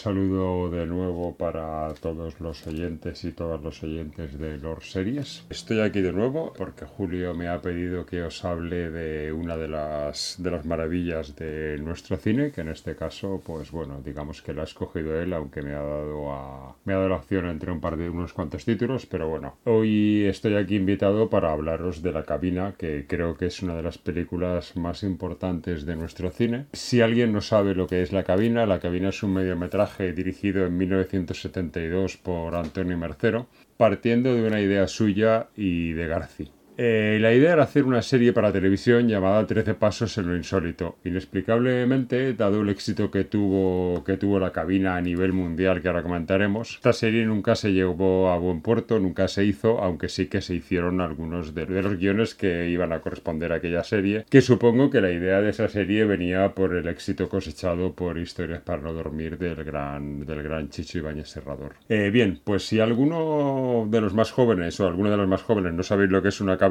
eh, una cabina eran unos habitáculos de hierro y cristal que estaban en todas las calles de nuestra ciudad y que vienen de una época en la que no todo el mundo tenía una, un teléfono en su bolsillo, incluso pocas eran las casas que disponían de uno en el domicilio. Entonces, pues bueno, estas cabinas eran ese habitáculo donde había un teléfono, donde Superman se cambiaba, aunque eso era otra, esa es otra historia, y donde podíamos eh, hacer pues las llamadas. Bien, eh, la idea de la película surge, como ya os decía, para hacer esa serie y desde un principio lo curioso es que se pretende contar con José Luis López Vázquez, que era un actor que estaba, eh, era muy, muy famoso en ese momento, trabajaba mucho, pero es cierto que estábamos acostumbrados o estaban acostumbrados el español medio a verlo en papeles muy excéntricos, con encasillados en comedias, en comedias con excesivos y excéntricos diálogos, como os decía. Aunque es cierto que un par de años antes había protagonizado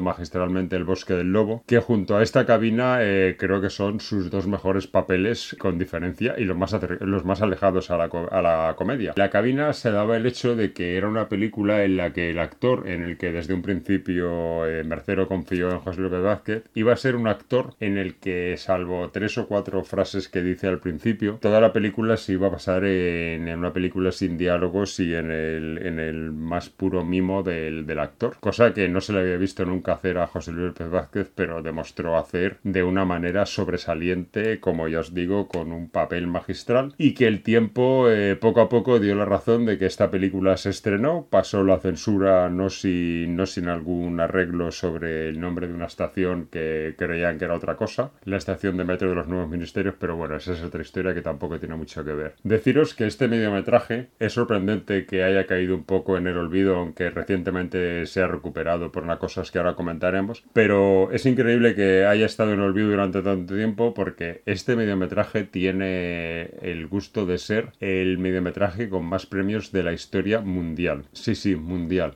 incluido un Emmy que viene a ser como el Oscar de la televisión. Es curioso que esta película se estrena en 1972 en un país sumido en una dictadura y una desinformación, eh, dado que, no había mucho conocimiento de nada de lo que ocurría afuera, pues bueno, eh, la cinta fue un éxito, pero es verdad que pasado poco tiempo, cuando la dictadura desapareció con, con, la muerte de Franco, se habló mucho porque antes no se podía hablar, eh, de que esta película era una especie de crítica al, al, gobierno, aquel gobierno que hubo en ese momento durante se rodó. Que bien podía ser cierto, porque tú ves la película y sí que habla de la opresión y de, de un hombre encerrado en una cabina durante toda la película y de una sociedad que lo mira atenta pero que no, no tiene intención de hacer mucho por ayudarle. Perfectamente podía ser la, la, la sociedad en la que vivimos o vivís hoy en día. Pero Mercero desmintió en contadas ocasiones y incluso su hijo hace muy poco, que, que, esto fuera así. La película no pretendía ser una crítica a ningún tipo de gobierno ni a nada. La película, según el propio Mercero, solo pretendía ser una película de ciencia ficción, aunque eso sí, con múltiples lecturas y por qué no esa del gobierno una de ellas, pero no dejaba de ser una película para que el espectador decidiera, así que eh, estaba conseguido si alguien pensó que era otra cosa. También quiero destacar que esta película con tan solo 4 millones de, presupuesto, un presupuesto que igual era alto en aquella época, pero yo creo que ni lo era, fue una película que creo que a Telefónica le salió cara, y me explico. En 1972, como decía, las ciudades estaban plagadas de, de esas cabinas, y a partir de, de esta primera emisión en 1972, esas cabinas se plagaron. Por un lado, de un empezaron a usarse menos por, por miedo y cuando se usaban era muy típico usarlas eh, por lo que cuentan los propios directores, eh, tanto, tanto Garci como, como Mercero, director y guionista, y como el propio José López Vázquez. A partir de ese día era sorprendente eh, ver a la gente en las cabinas con el piececito parando la puerta para que no se cerrara como ocurría en la película. Esto le costó a Telefónica que tuvo que cambiar las puertas tradicionales, como cualquier puerta que vosotros conozcáis de cualquier sitio,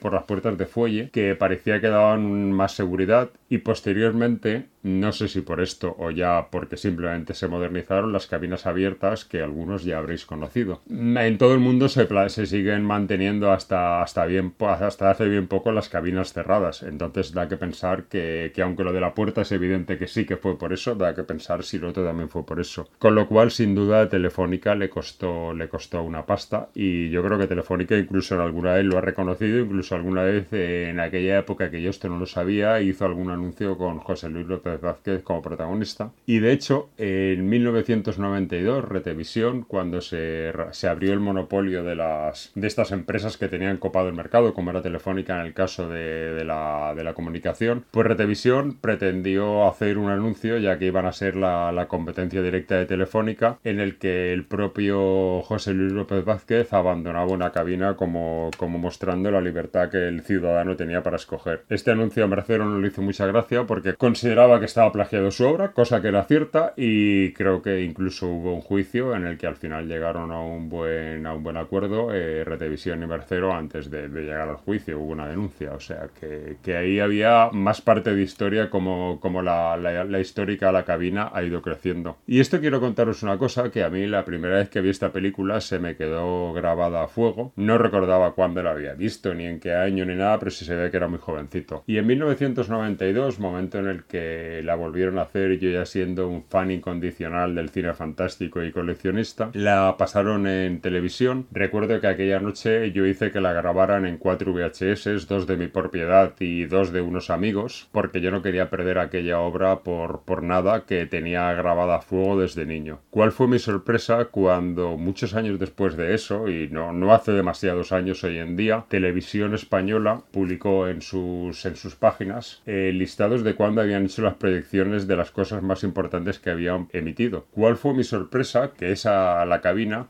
antes de ese 92 en el que yo conseguí mi copia en VHS, de la que aún conservo y estoy muy orgulloso, dijo Televisión Española que solo se había publicado dos veces, una en su estreno, que yo tenía dos años y que evidentemente no podía haberla visto ese día, y otra que yo tan solo contaba con seis años. Increíblemente se me quedó grabada a fuego y eso quiero, creo que quiere decir mucho de lo que, de lo que esta película significa y cómo, cómo funciona y cómo entra en la mente del espectador, aunque ya os digo que, que debéis de correr a ver pero claro, igual no es lo mismo la mente del espectador de aquellos momentos donde habían cabinas y donde uno entendía lo que era entrar en una cabina, hacer una llamada telefónica, ya fuera a tu trabajo, a tu madre o a tu novia, a hoy en día que todos usáis un teléfono móvil, pero por favor poneros en contexto de esa época de que no habían más que esos teléfonos en las calles y algunas familias, porque los padres o madres tenían trabajos importantes, pues tenían teléfonos en casa, pero no era algo muy, digamos, normal. Eh, luego deciros también que el final de la película, que no voy a desvelar, pero está rodado en un escenario impactante que es la central hidroeléctrica de Al de la Villa. Es un,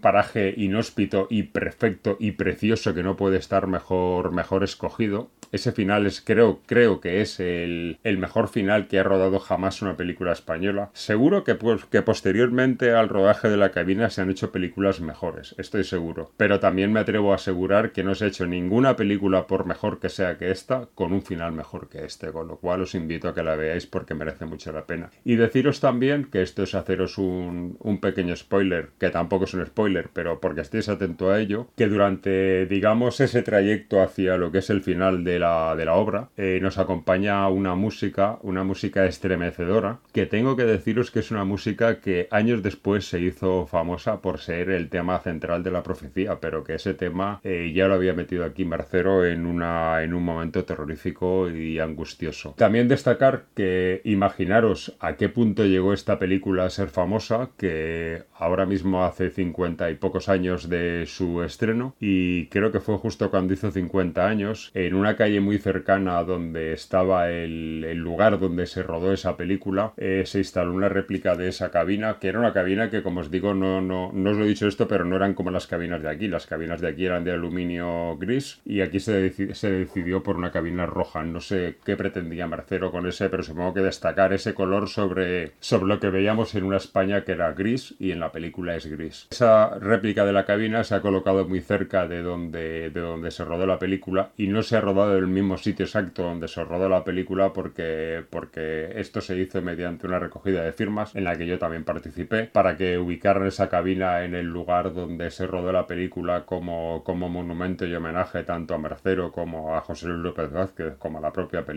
Deciros que no se, no se pudo instalar en el mismo sitio porque esa plaza que aparece en la película hoy en día es una plaza privada de una urbanización de los dos edificios que la rodean y pretendía que estuviera en un lugar público para que todos tuviéramos acceso. Así que os invito a que veáis esta magnífica película recordando que es el mediometraje con más premios del mundo y que la disfrutéis mucho porque de verdad es una película que os hará pasar momentos de risa, momentos de alegría y momentos de verdadero terror. Así que eso es todo. Espero que os hayan entrado ganas de verla.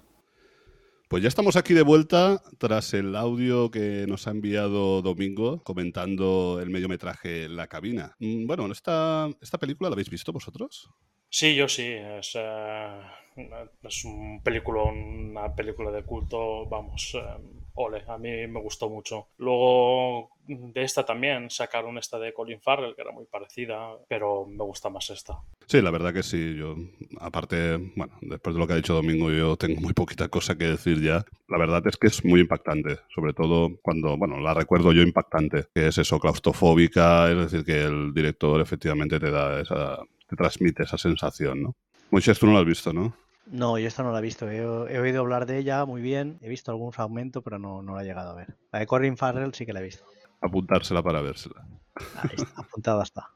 Muy bien, pues ahora vamos con uh, un escrito. Bueno, nos resulta que nuestro oyente Jesús López nos ha enviado el, comentándonos una, una gran película de culto que igual Dani no ha visto todavía.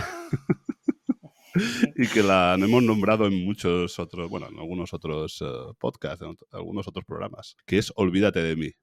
¿Os someteréis a un proceso que os borrara vuestros recuerdos indeseados, errores del pasado, traumas o al gran amor de tu vida que te rompió el corazón? Olvídate de mí supera el paso del tiempo, se mantiene intacta, porque toca temas filosóficos y preguntas que siempre nos persiguen. Si nos olvidamos del desafortunado título en español, la traducción literal Eterno resplandor de una mente sin recuerdos plantea mucho debate. ¿El carecer de los recuerdos nos primaría con una plena iluminación, la felicidad, como método de pensamientos esotérico-filosóficos? ¿Borraríamos el miedo y el consecuente sufrimiento al enfrentarnos a nuestros recuerdos más dolorosos? En esta obra de la historia del cine se unían el increíble talento visual del director Michel Gondry junto con el guion de Charlie Kaufman, el tipo que nos ha hecho cosquillas cerebrales como Cómo ser John Malkovich, El ladrón de orquídeas o Anomalisa. Repasar el trabajo audiovisual de Michel Gondry es deslumbrarse ante talento para el videoclips, como los más celebrados de Björk, The Chemical Brothers o The White Stripes. Y en el terreno del spot publicitario, trabajos tan originales como el que creó para Levis, Coca-Cola o Nike. Un creador tal como sus coetáneos Spike Jones o David Fincher.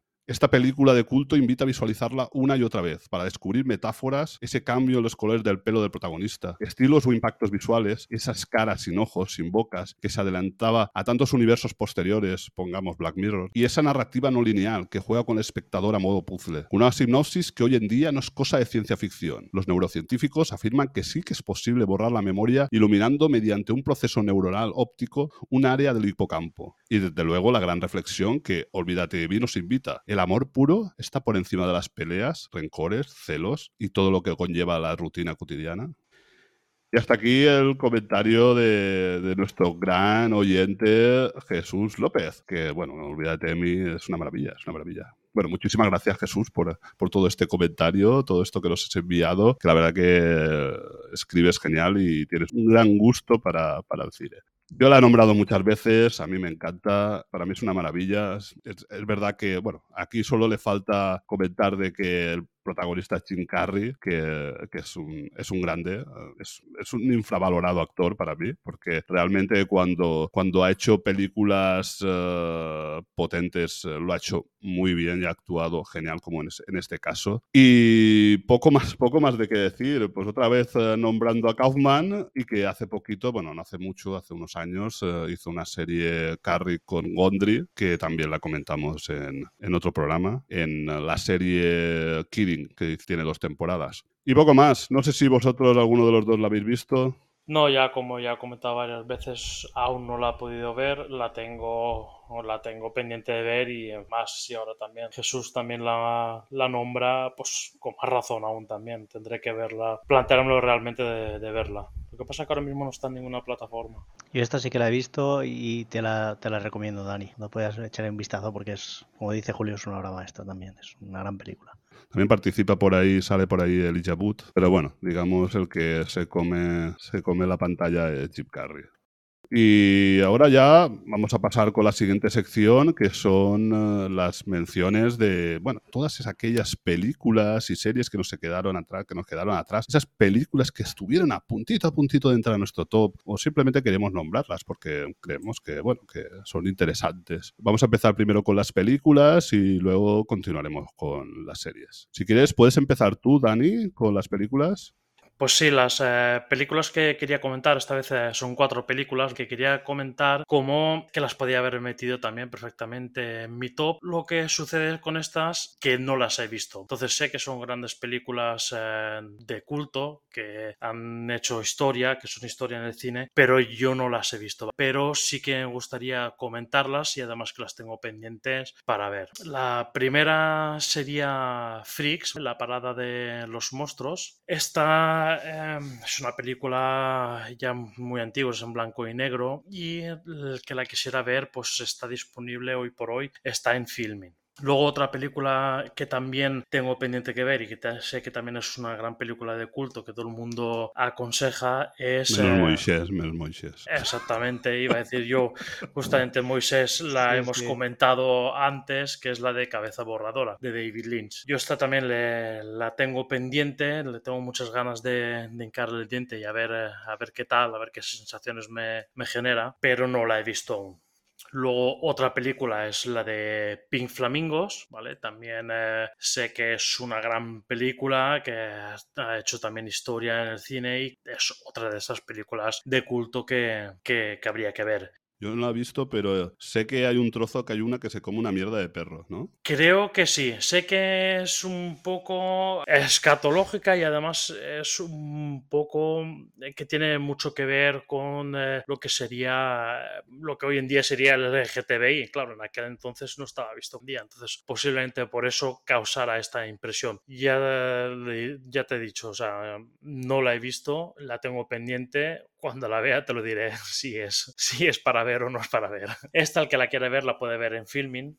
La cabeza aberradora, cuando la veas me llamas por teléfono y me dices, ¿cómo, te, se te, se te ha quedado el cuerpo, sabes?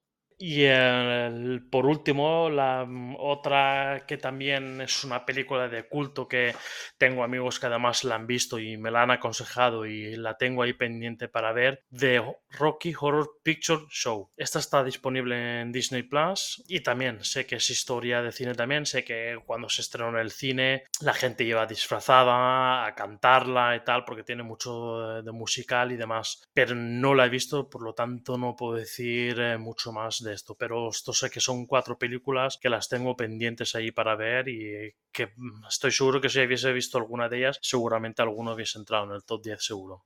Muy bien, Dani. Pues yo la verdad es que no he visto ninguna de las cuatro tampoco. También las conocí a las cuatro. Por ejemplo, sé que, por ejemplo, que Domingo es muy fan de Freaks, que le gusta mucho la película, eso sí que lo sé. Cabeza borradora, entiendo que será muy fan Pedro, porque él le gusta todo lo que, lo que ha hecho David Lynch. Y bueno, las otras dos sí que las conozco, pero no, he llegado a ver ninguna de ellas. Son famosas, porque son las cuatro son famosas, pero no, no ha visto. No sé si Moisés ha visto alguna de ellas. No, solo he visto Cabeza Barrodara y no, no, pude llegar a acabarla de ver, así que no, de las otras puedo hablar poco. Yo sí que me gustaría verlas, así que algún día las veré. Perdona, yo cuando las vea, pues os, las comentaré a ver qué tal. Vale, perfecto. Tengo ganas de que me comentéis a ver qué tal cabeza borradora.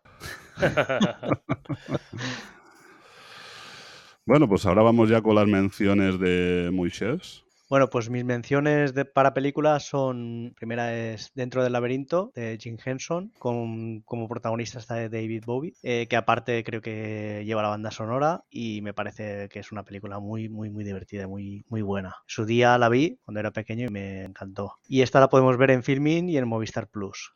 Pues la del Dentro del Laberinto la puedes ver de mayor y te va a encantar igual, ¿eh? porque yo la he visto de pequeño, de adolescente, de mayor y es una maravilla de película. A mí me encanta. Yo la puedo ver las veces que la vea, que, me encanta. Toda esa fantasía, toda esa simbología, el, eh, la búsqueda del laberinto, todos los personajes. Bueno, es que Jim Henson, Jim Henson también e, era un genio, era un genio. Sí, sí. Sí, yo iba comentando lo mismo. Digo, si la, le pegas un revisionado ahora, te va a encantar igualmente. Yo la he visto también hace poco y igual, me las mismas sensaciones. A mí me encanta. Jim Henson, como dices tú, es que es un grande y prácticamente, bueno, prácticamente yo creo que todo lo que he visto de Jim Henson y creo que lo he visto, bueno, no sé si me aventuraría a decir todo, pero todo lo que he visto para mí es buenísimo. Sí, incluso el estudio, porque Jim Henson ya falleció, pero el estudio Jim Henson que hizo Cristal Oscuro, la serie, la, la era de la resistencia. Correcto, sí. Una maravilla también. Sí, sí. Maravillosa. La vimos en familia y nos gustó a todos. Maravillosa. Y nada, la otra película que quería comentar es Idiocracia, de los creadores de Babies and Boothead, que, que me la recomendaste tú, Julio, y la verdad es que me reí un montón. Una gran sátira. Pues sí, la verdad es que, bueno, la película es flojilla, pero muy divertida. La verdad que es muy divertida. Es eso que dices tú, una gran crítica a la sociedad. Es como si aceleraran lo que estaba pasando en la sociedad en ese momento y lo llevaran al futuro, ¿no? Eh, Que la persona, una persona simple, muy de calle, que se quede congelado y despierte en el futuro y sea el más inteligente del mundo, ¿no? Sí, sí, sí. la, la escena que están quemándole el coche a uno y él estaba emocionado, todos ahí emocionados que están quemándose el coche y él también aplaudiendo y gritando y dices, pero ¿qué, qué pasa? ¿no? O el que reguen los cultivos con Aquarius. Ah, también, también. con eh, bebidas estas energéticas. Sí, sí. La verdad que es eso, es lo que es, porque es una fantochada, pero muy divertida. A mí me gustó mucho. En su día, ahora no la he visto, ya hace mucho tiempo que no la he visto. No sé si Dani la has visto. No, yo no la, no la he visto, o sea que no, no puedo comentar mucho más. Ahora voy yo con mis menciones de las pelis y la primera de ellas es 12 monos, otra vez Terry Gilliam, que había comentado antes Dani. 12 monos para mí puede que sea de películas de viaje en el tiempo, puede ser mi película favorita, es una de mis películas favoritas. Así como la mayoría de películas siempre, bueno, de viajes en el tiempo me refiero, siempre suele haber un- una cosa que no te cuadra, ¿no? Que se saltan algo, una ley en el tiempo, lo que sea. Es decir, cuando hay, viajes en el tiempo siempre hay algo que te puede descuadrar. Esta no. Esta está hecha, está hilada a- con hilo fino. Es decir, esto te cuadra todo a la perfección. Es completamente redonda, para mi pensar. Una actuación fenomenal de Bruce Willis y no sé, la verdad que es una película que me encantó, que la he visto varias veces y que la tengo en DVD. Pero si alguien no la tiene en DVD, la puede ver en Filming, en Sky Showtime y en Movistar. No sé si la habéis visto esta. Sí, la he visto, pero la he visto ya hace muchos años y es una de estas películas eternas que siempre la veo y digo, voy a volver a verla, voy a volver a verla, porque ya hay muchas cosas que ya no recuerdo y tengo muchas ganas de verla. Y recuerdo, si no recuerdo mal, también un gran papel de, de Brad Pitt, Sí, correcto, correcto. que qué bueno está Brad Pitt. Yo estoy en, en la misma situación que, que Dani, que la vi hace, bueno, supongo que cuando la sacaron, y es la película que tengo pendiente de volver a ver porque tengo, me acuerdo muy poco de ella, y, pero sé que me gustó mucho, seguro. Cuando has dicho que estabas en la misma situación mía, creía que decías lo mismo de Brad Pitt. Ah, puede ser también. Qué bueno es. No, no, qué bueno está. es, no, qué, bu- qué bueno está. Sí, sí. Yo película que hace Brad Pitt, película que veo ya. Claro, claro, claro. Así es. Yo ahora quitando broma, prácticamente casi todo lo que hace, o sea, lo veo porque, porque es que trabaja muy bien. Es que ya lo puedes poner el papel que quieras, que, que trabaja espectacular. En la de Bullet Train uf, se sale, tío. ¿Habéis visto? Lo que haga, es que lo que haga. Sí. No, eso no lo he visto, Moisés. pues mírala ya, tío. Buenísima. Pues vamos con la siguiente mía que tengo, que es Capax. que el actor principal es Kevin Spacey. Esa película donde un psicoterapeuta habla con, eh, con el protagonista y este parece ser que está poseído por un extraterrestre y le cuenta cómo es la vida en su planeta y, tal. Y entonces es una película que te hace pensar, ¿no? Que es realmente está poseído o es que no está bien de la cabeza, ¿no? Porque el hombre está en un psiquiátrico. Y la verdad que está, está muy chula. Me gustó mucho, pero lo más interesante es que es un remake. Es un remake de una película argentina que se llama El hombre que miraba al sudoeste, dirigida por Eliseo Subiela. Tiene una... No sé si habéis visto algo de Eliseo Subiela. Ahora mismo no me suena. Pues bueno, ¿y Capax? ¿La habéis visto? Sí, la vi en su día, creo que en el cine. Desde entonces no la he vuelto a ver. Sé que me gustó y nada, me ha refrescado un poquito ahora la memoria porque la verdad que no, no- y es que ya no recordaba ni de qué iba exactamente. Esta yo la tengo algo más borrosa. Esta no sé si, si la vería también en su día, y, pero no, no recuerdo mucho. Tengo como fragmentos. Y sí que me parece interesante la película, la verdad. Sí, a mí me gustó mucho en su día. Tendría que revisionarla, eso sí, pero sí que tengo un buen recuerdo de ella. Luego voy a nombrar también Clerks de Kevin Smith, la primera película que hizo Kevin Smith, y en blanco y negro es muy divertida. Yo me he reído muchísimo, me, reí muchísimo viendo Clerks. Es casi toda en dos escenarios. Bueno, casi todo es una tienda. Y las conversaciones que tienen él y su amigo, o él y su novia, buah, a mí me pareció desternillante. Luego ya sacaron Clerks 2 y Clerks 2, aunque también es de Kevin Smith, me pareció más flojilla, la verdad. Eh. Parecía más eh, tirando al chiste fácil y tal. Pero la primera, la primera, muy buena, muy buena. No sé si la, la habéis visto vosotros. Yo también en su día, ya hace muchísimo tiempo también, y sé que, que me reí y tal, pero no recuerdo. La recuerdo también. Me pasa un poco como con Capax. Yo esta la vi por tu, por tu recomendación también. Me dijiste, mira Cles, que es buenísima y tal. Y la vi y me lo pasé muy bien también. Esta me gustó bastante, sí. Por cierto, de, que de Eliseo Subiela sí que he visto una película que es un peliculón, que es El lado oscuro del corazón. Buena es. Buenísima. Pues sí, eh, la verdad que aparte Kevin Smith, pues bueno, también ha hecho un- bastantes cosillas así divertidas y, y también algunas flojillas. Pero bueno, dejamos a Kevin Smith aparte y nos vamos con mi siguiente mención, que es eh, Reanimator o Reanimator, como se conocía aquí en su día. Sí. Reanimator, yo fui a verla. Bueno, Reanimator va de, de un hospital donde un eh, médico haciendo experimentos, pues hace que los muertos se transformen en zombies o resuciten, básicamente. Es una película gore, una película del cine B, y que yo fui al cine a verla. Pero es que yo, yo tenía, a ver, tenía siete años cuando fui a verla siete años, pero es que mi hermano venía conmigo, que él tenía cuatro. Es decir, vamos varios niños a ver la película y nos dejan entrar a verla. Edad propicia para eso. Sí, sí, sí. sí. Sí, Lo curioso es que, que estuvimos viendo la película todos y hasta incluso mi hermano pequeño y tal. Y solo tuvo miedo en la última escena cuando se levantan los muertos. En ese momento tuvo miedo y tuvimos que ver, eh, mis primos y yo, desde la cortina trasera al final del cine, desde ahí ver el final de la película. Ostras. Pero la verdad que aguantó, aguantó, aguantó, teniendo cuatro años. Pero yo digo, vaya tela, vaya tela, y dejarlos entrar a, a todos los chiquillos de ahí. Sí. Hoy en día me parece que sería difícil. Sí. Pero sí, yo todavía recuerdo, ¿eh? yo solo la vi esa vez y yo todavía recuerdo la película, es decir, el- cómo, cómo iba sin cabeza el médico, cómo, cómo, digamos, atacaba con los intestinos. Joder. Pues eso. Y bueno, está, la verdad que si a alguien le interesa verla, está en Filming, en Movistar Plus y en Acontra Plus. Así que Reanimator es, es, es de un relato de, de Lovecraft, ¿verdad? Reanimator. Pues no sé, me pilla. Creo, creo, creo que sí, creo que es de un relato de Lovecraft. Yo la vi también hace muchos, muchos años. O sea, me pasa como, como las otras dos, que la recuerdo muy vagamente. Pero tengo muchas ganas de verlo precisamente por eso, porque así últimamente he estado escuchando algunos audiolibros de Lovecraft y demás, y, em, y me apetece mucho em, volver a ver esta de Reanimator. Bueno, y claro, estás hablando de Reanimator, la clásica. La clásica, no, no, Sí, nada sí. de, de la novia de Reanimator, ni Reanimator esta que, no sé si fue, que salía Santiago Segura, no. Madre de mía. eso- de, eso, de eso no estoy hablando. Yo la clásica la vi en su día y no me acuerdo prácticamente de nada ya de esta película. Pues nada, vamos con mi próxima mención, que es eh, Brain Death, o como aquí se conoce en España como Tu madre se ha comido a mi perro. Dirigida ni más ni menos que por Peter Jackson. Es una película gore y no fue su primera. Su primera fue Bad Taste, que eh, también era una película gore. Pues eso, el, el señor que dirigió El Señor de los Anillos, antes de eso hizo un par de dos o tres películas gore, y una de ellas era Tu madre se ha comido a mi perro, que es muy gore, muy sangrienta, muchas vísceras. Y mm, momentos también asquerosillos, como por ejemplo el de la natilla. Mítico, mítico ese. Mítico, esa mítico. escena. Sí, sí, sí, Sí, sí, sí. sí.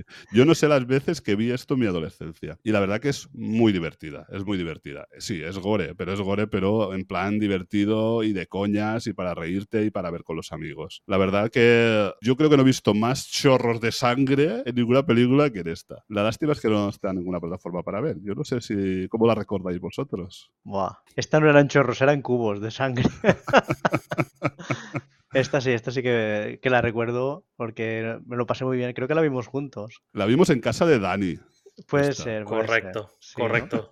Yo voy a decir, yo la recuerdo muy bien y de haberme reído mucho porque sé que la vimos juntos ya hace muchos años. Sí, sí. Y eh, de reírme mucho. Es una película que es, es- es gore, pero es que tiene, vamos, tiene mucho humor, mucho humor eh, macabro y, sí, y negro, pero y ácido incluso. Pero, pero sí, la recuerdo bien. Sí, a ver, es una película eso, cine, cine B, cine Z, no sé cómo decirlo, pero, pero sí, Sí. El momento este del parque que, que va dándole patadas al niño. Es brutal. al niño. Y el mono rata. Hostia, sí, sí. muy buena, muy buena. Yo quiero comentar una curiosidad y es que el, el cura y la mujer de Brain Death salieron en El Señor de los Anillos. No lo sabía. Hostia, yo tampoco. Sí, pues los, eh, Como orcos.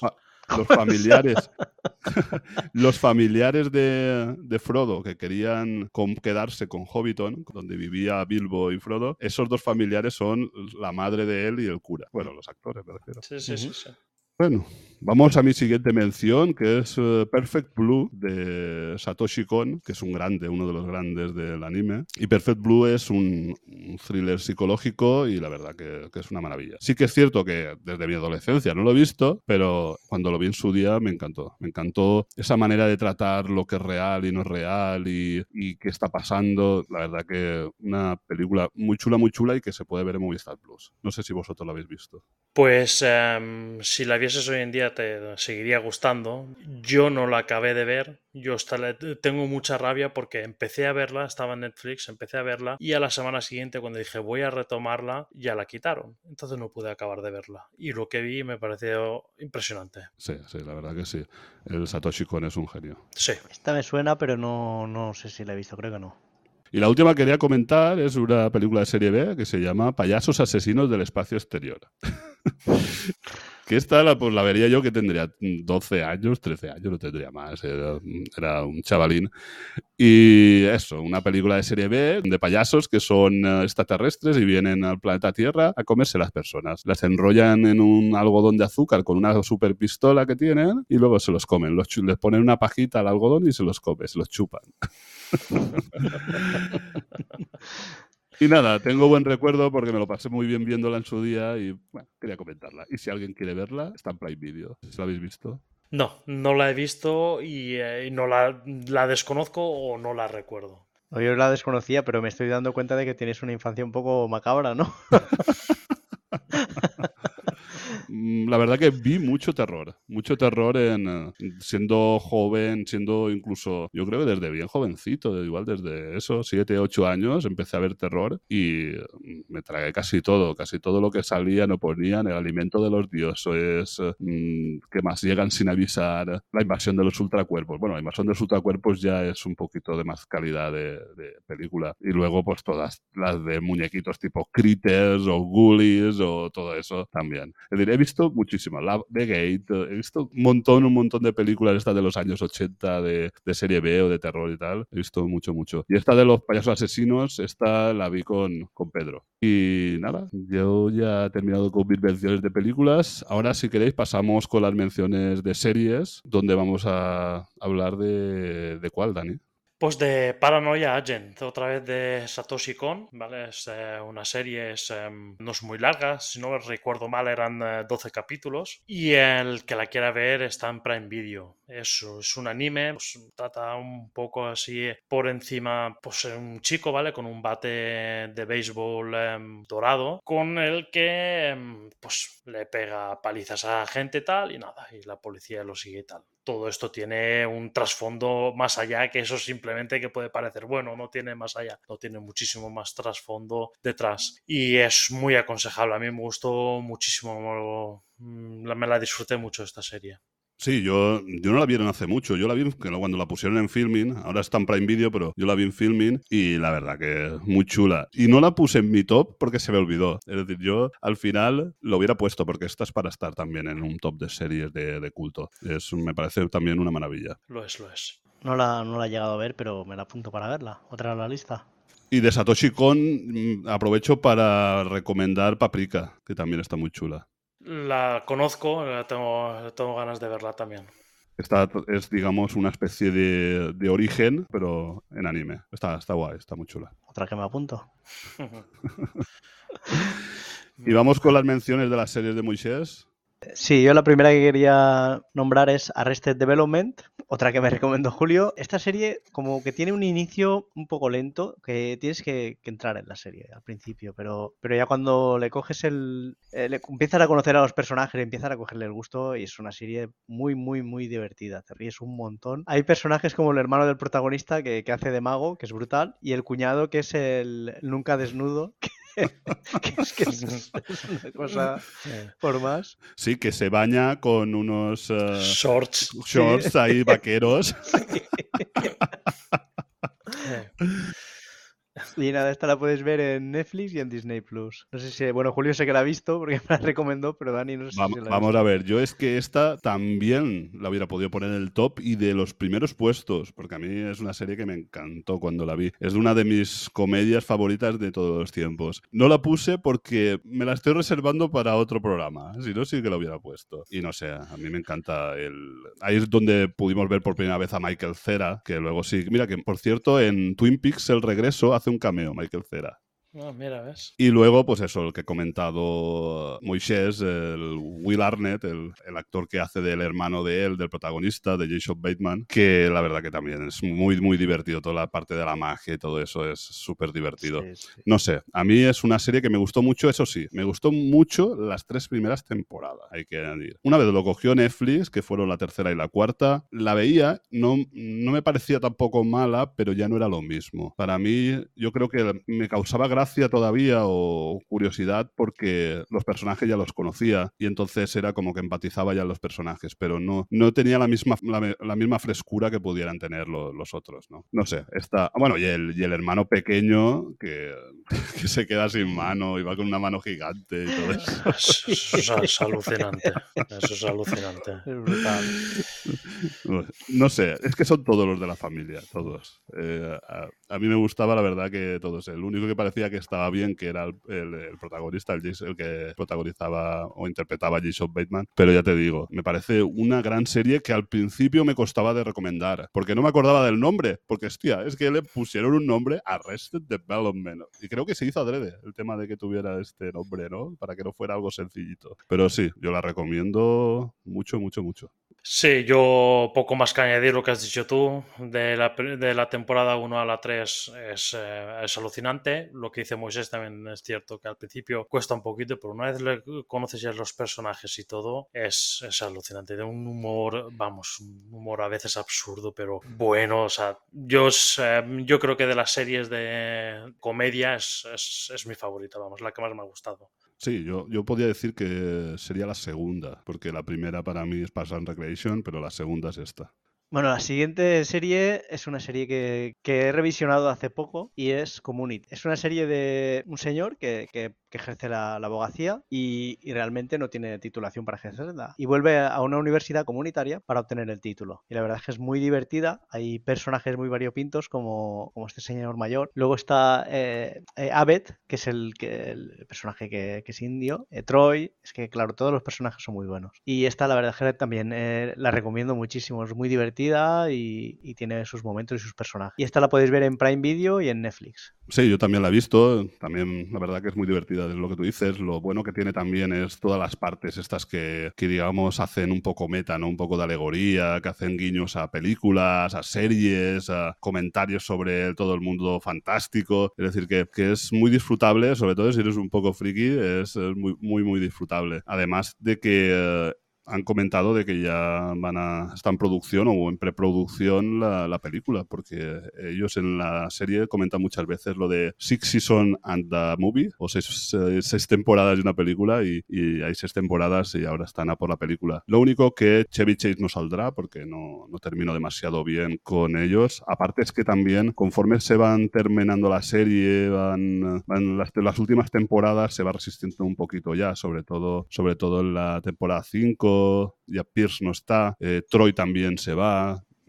Ya empieza como a flojear un poquito. Pero las eh, cuatro primeras, la verdad que están, están muy chulas. Y bueno, y luego pues todos los actores que luego los hemos visto a casi todos en otras series, como al, eh, a Troy, que es Donald Glover, que bueno, tiene Atlanta, que es su propia serie, que se la hace y se la come, ¿no? Es, la dirige, la guioniza y, y la protagoniza él. O, o Danny Pudi, que lo pudimos ver en Mythic Quest, o, o Alison Brie en Glow, o, es decir, que al final casi todos, el Kim Jong también está ha participado, bueno, está ahora saliendo en una serie también de Apple, en casi todo. Es que casi todos eh, han aparecido en otros, en otros, eh, en otras series y tal, o películas. Y bien, muy, la verdad que muy recomendable, muy divertida. No sé si Dani has visto algo de Community. No, no, no he visto nada. eh, o sea, es, es que además la desconocía. Pues bueno, el, el creador es Dan Harmon, que luego es el que hizo Ricky Morty, uno de los co-creadores de Ricky Morty. Y eh, no es un humor tan bestia, ¿no? Como Ricky Morty, pero es un humor muy chulo y eso muy meta porque se ve que el tío es un, un friki y un fan de todo el tema del cine y, y la tele y tal. Y la verdad que se nota, se nota en todos los guiones que, que se van haciendo. Hay capítulos muy buenos, como cuando lanzan el dado, el del dado. Sí, No sé. buenísimo.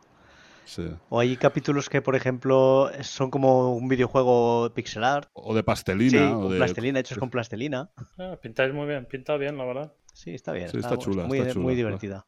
Bueno, pues si quieres continuar, Sí, Moisés. voy a. Mi última serie es Enano Rojo, Red Dwarf. Esta serie la vi hace muchos años y me gustó muchísimo, me reí muchísimo. Esta trata de, de una nave espacial en la que uno de sus pasajeros es arrestado y criogenizado. Y pasa algo en la nave y cuando él despierta, han pasado muchos años, no lo habían despertado, lo, lo descriogeniza la nave y se encuentra con un holograma de otro compañero que tenía, que es súper pedante, y la evolución de lo que era el gato. Y la verdad es que, que es muy divertido y te ríes un montón. No sé si la habréis visto esta. Yo no, yo, yo no la he visto, no. Mm, La conozco así, que existe y demás, pero no, no he visto nada de ella. Bueno, esta no tiene, no tiene plataforma ahora en estos momentos. Yo, bueno, yo he visto algún capítulo suelto de Enano Rojo, sí que recuerdo haber visto por televisiones algún capítulo suelto, pero se ve que a mí el tema ficción espacial, aunque sea humor, no, no termina de, de gustarme, no sé. sí que me reí. Un tío con una H pegada en la frente. Uno con bigotes de gato ahí. ¡Miau! ¿Qué pasa? y el otro que es, es un, tirado de la vida. y la nave que está medio pirada. O sea, es que es- está, está divertida. Es un humor así bastante absurdo. La versión española sería Plutón Belvenero, ¿no? Primero, lo iba a decir yo. No lo he visto. Es de, de Alex de la Iglesia. Sí, es un más parecido al a lo que decía al principio, tipo acción mutante o algo así. Exacto, sí. Bueno, pues voy yo con la mención de series. La primera es Halt and Catch Fire, que no voy a comentar casi nada porque ya hablamos de ella, hablamos de ella en el programa de trabajos. Y bueno, que es una muy buena serie y no quería dejar de, de recomendarla porque son cuatro temporadas, están en filming, sobre los inicios de la informática y yo creo que es imprescindible. Si te gusta la informática, es imprescindible. Y si no te gusta, también. Muy buena, sí. A mí me gustó tam- también mucho. La, la acabé de ver desde aquel podcast ahora, la he acabado de ver y nada, es buenísima. Me gusta mucho. Sí. ¿Con qué temporada te quedas, Dani? Yo con la 1. Yo también. Y es una de mis grandes pendientes. Bueno, bueno, bueno. Tú informático que eres, tienes que verla. Sí, ¿eh? sí, sí. Te va a encantar. Bueno, la segunda que quería comentar es Orphan Black. Orphan Black es una serie de una chica que está en una parada de metro y hay una que es igual que ella y se lanza al tren y la matan, ¿no? Y ella como que le quiere quitar la identidad porque como ya se ha tirado al tren y su identidad mola más, pues eh, la serie está bastante bien, no, no es una maravilla, pero sí que me gustó. No sé si tiene cuatro temporadas. Lo bueno de esta serie es la actriz, es eh, Tatiana Maslany. Bueno, hizo, hizo hace poco una serie que no me gustó, que es la de eh, She-Hulk, bueno, que vi poco también. Pero en Orphan Black es que hace, no sé si son cinco o seis papeles diferentes y parece una persona diferente cada, en cada papel que hace. La verdad que muy guay. La actuación de ella es un, un 10. Entonces yo creo que solamente por, por verla actual ya vale la pena ver Orphan Black. Antes estaba en Netflix, ahora ya no está en ningún sitio, de momento. No lo habéis visto, ¿no? Está. Yo no la he visto, la conozco, sé que estaba en Netflix y demás, te he escuchado hablar de ella, pero no la he visto, no. Y esta tampoco la he visto. No, no me acabo de traer demasiado la premisa, la verdad. Pues nada, vamos con mi siguiente serie, que es El Reino, que está en filming, y Hospital Kingdom, que es la versión de Stephen King. El Reino es de Lars von Trier y Hospital Kingdom de, de Stephen King. Pues nada, esto es, para mí es una especie de bizarrada. Bueno, bueno, no llega a ser una bizarrada, pero es algo muy extraño, muy extraño, de un hospital que tiene una puerta dimensional y pasan cosas muy extrañas y no sé, es algo que es muy curioso de ver. Y no hace mucho sacaron también la, una temporada nueva de, la, de la, serie de Lars von Trier y la pusieron en filming. Y bueno, no sé, es que mezcla un poco entre comedia y terror. Entonces es... Uh, es un poco, no sé, es curiosa, es curiosa. La recomiendo para, para que la veáis porque por lo menos que le echéis un vistazo, sin ser una serie que me alucine, pero que, que está curiosa de ver. No sé si habéis visto o El Reino o Hospital Kingdom. Yo no la he visto, pero las tengo las dos, son unas grandes pendientes. Yo las desconocía por completo.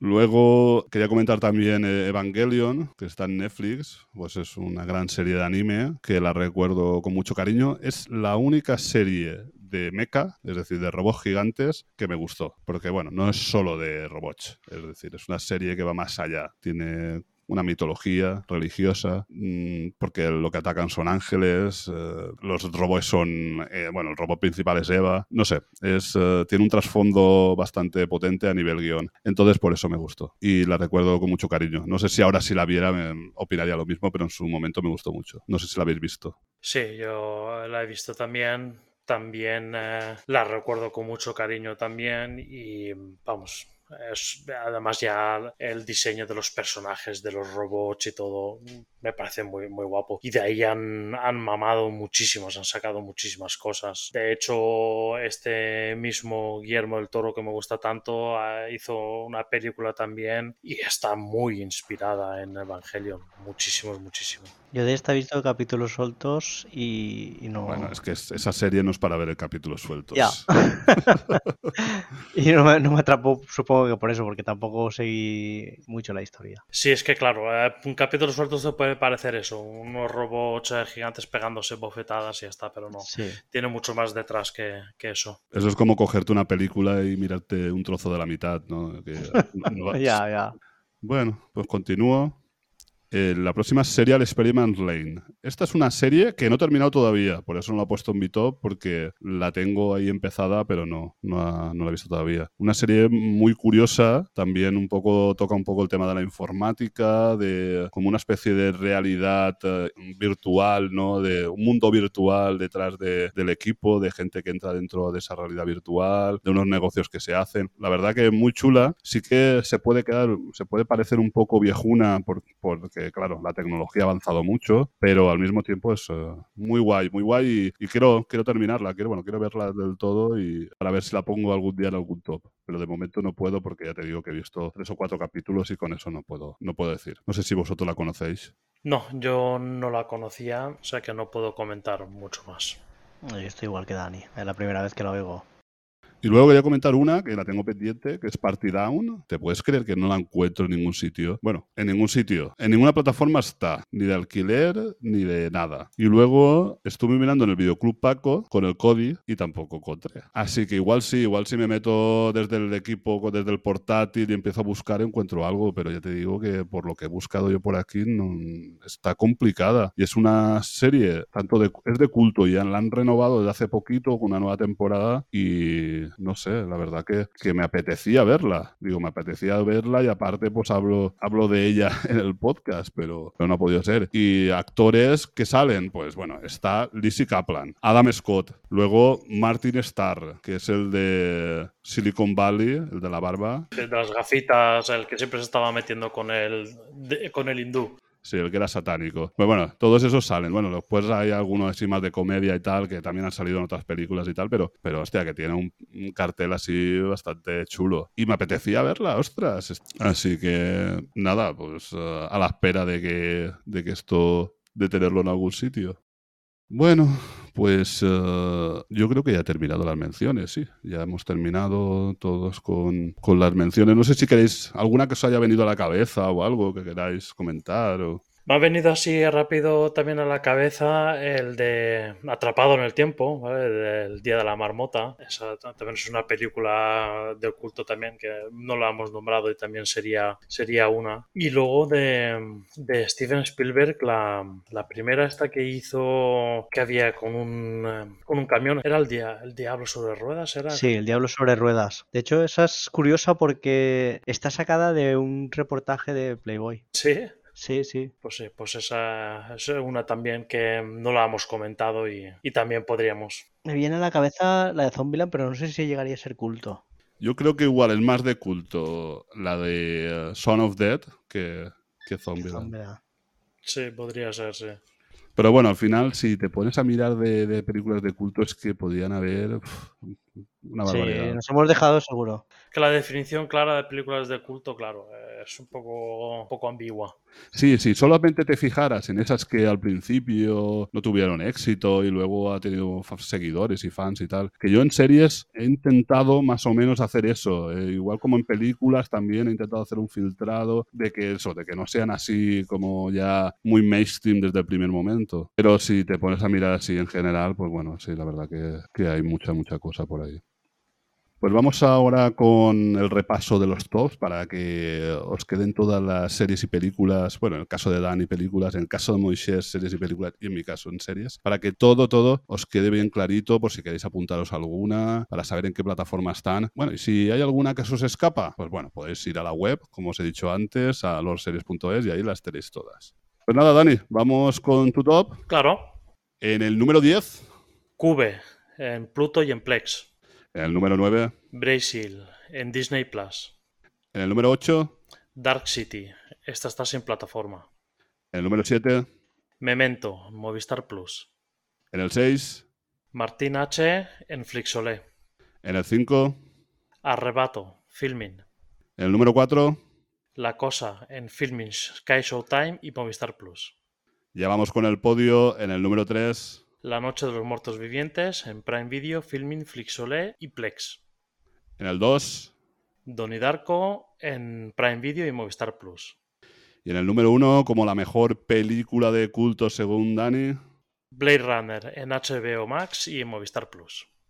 Guau, guau, guau, qué peliculones, qué peliculones. Guau. Apuntaroslas todas porque son todos. Es que no se salva ni una, no, no hay ninguna que pueda decir. Bueno, esta es más flojilla. No, son peliculones.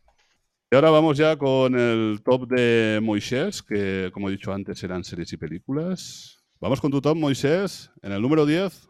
Vampiros en La Habana, y la podemos ver en Filming. En el 9. Es Joves, de Young Ones, sin plataforma. En el número 8. Juan de los Muertos, y la podemos ver en Filming. En el número 7. Legión, que podemos verla en Disney Plus. En el 6. The It Crowd, Los Informáticos, sin plataforma. En el 5. El Gran Lebowski, que la podemos ver en Prime Video, Filming, Sky Showtime y Movistar Plus. En el número 4. Reservoir Dogs, que la podemos ver en HBO Max, Filming, Movistar Plus, Metro Golden Mayer Plus. Ya en el podium, en el número 3. El Club de la Lucha, que la podemos ver en Prime Video y Disney Plus. En el 2. La vida de Brian, que la podemos ver en Filming y en Netflix. Y con el número 1, como la película o serie de culto mejor eh, según Moisés. La Naranja Mecánica, que la podemos ver en HBO Max. Muy bien, muy bien también. Muy buenas series, muy buenas películas. Es que con estos tops, con estos tops, la verdad es que te coges esto y uh, te puedes tirar un año viendo cosas guapas. Bueno, hay gente que un año, nosotros igual en menos. Sí. Y, men y menos de lo que me, me, gustaría también. Y en más. Exactamente, más de lo que me gustaría. Cuando decimos, vamos a grabar, nos ponemos ahí cara a la tele ahí. No dormimos, no comemos. Bueno, es un poco exagerado, pero la verdad es que yo es verdad que si digo, uy, está pendiente, pero esta quiere meterla en el top, y empiezo ahí a ver, a ver, a ver, a ver, y igual me, me, me, me mastico una serie completita, ¿sabes? Bueno, vamos con mi top. Claro. A ver, eh, Julio, ¿qué tenemos en el número 10? Space It, la podemos ver en YouTube. En la novena posición. Búscate la vida en YouTube también. La número 8. The OA en Netflix. Número 7. Devilman Crybaby en Netflix. Con la número 6. Ark en Netflix. Con la quinta. The Tatami Galaxy, actualmente sin plataforma. En el número 4. Utopía, también sin plataforma. Y ahora ya con el podio, que tenemos en el número 3? Twin Peaks, en Sky Showtime. En el segundo puesto. Carnival, en HBO Max. Y en la serie más valorada según Julio, en el número 1. The Leftovers, en HBO Max. Pues muy bien, ¿eh? qué, maravilla de tops. Mm, vamos, vamos, vamos, vamos. Bueno, bueno, yo supongo que las habéis apuntado todas y se nos haya quedado ninguna en el tintero. Y ahora sí que vamos a ir con los comentarios de los oyentes. Some things in life are bad, they can really make you mad. Other things just make you swear and curse. When you're chewing on life's gristle, that grumble, give a whistle. And this'll help things turn out for the best. And always look on the bright side of life. Always look on the light side of life. If life seems jolly rotten, there's something you've forgotten, and that's to laugh and smile and dance and sing. When you're feeling in the dumps, don't be silly chumps. Just purse your lips and whistle, that's the thing. Hey, always look on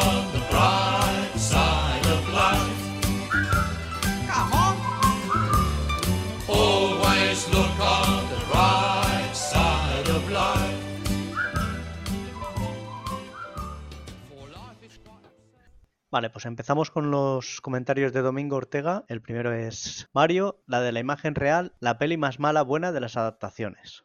Hombre, eso de buena. sí. Yo me quedaría con mala. malas secas. Lo de barra buena, eso sobra. Es fatal. Sí, sí. Otro comentario que dice, otro comentario de Domingo que dice, eh, la primera de Dead Racing muy top y una buena peli de zombies. Yo no, no, la he visto. El juego sí que lo he jugado, a los, creo que a los tres juegos he jugado, pero la peli no la he visto. ¿Qué tal los juegos? Muy bien, muy divertidos. Son juegos de zombie, pero con clave de humor, eh, o sea, para hacer barbaridades, vamos. Yo jugué el primero, lo que pasa es que a mí me agobiaba mucho lo del tiempo. Ah, ya, claro. La peli tampoco la he visto seguimos con Domingo Ortega. No dejan de ocurrirse cosas, como el videojuego basado en el universo Bud Spencer y Terence Hill. Eso sí es crema. Eso no lo desconozco por completo. Yo también, no lo sabía, no lo sabía. Yo no lo sabía y lo busqué, lo googleé porque digo, ostras, no sabía. Y parece ser que es una especie de Double Dragon, que vas por ahí con... Es bastante moderno, es un videojuego bastante moderno, pero así el estilo de Double Dragon dando bofetadas por ahí. Habrá que pegarle una ojeada. Sí, sí. Sí, sí, debe ser curioso al menos. Sigo con Domingo Ortega. No he visto la serie y no he jugado, pero estoy con Julio. Una de zombies en la que no salen zombies. Eso es una peli porno en la que no fue. no sé de qué serie está hablando. De las tofas. Ah, vale, vale. yo, yo sin comentarios.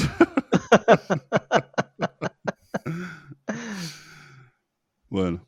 Voy a leer un comentario de Voicepel Podcast. Lo voy a leer en valenciano y luego lo traduciré por los que no entienden el valenciano. que no, més de 4 hores de programa. L'estiu és desesperant i que no hagis parat mola. I tantes hores són molta companyia. El programa en la quadrilla de Jigs de tota la vida és un extra. I ara en, en, en la llengua espanyola ¿Cómo que no? Más de cuatro horas de programa. El verano es desesperante y que no hayas parado mola. Y tantas horas son mucha compañía. El programa con el grupo de geeks de toda la vida es un extra. Muchas gracias, Samu, porque el podcast de Samu, que tiene también su propio podcast. Bueno, tiene un podcast que habla pero sobre todo de, Star Trek y, de The Orville, aunque bueno, habla de muchas otras cosas.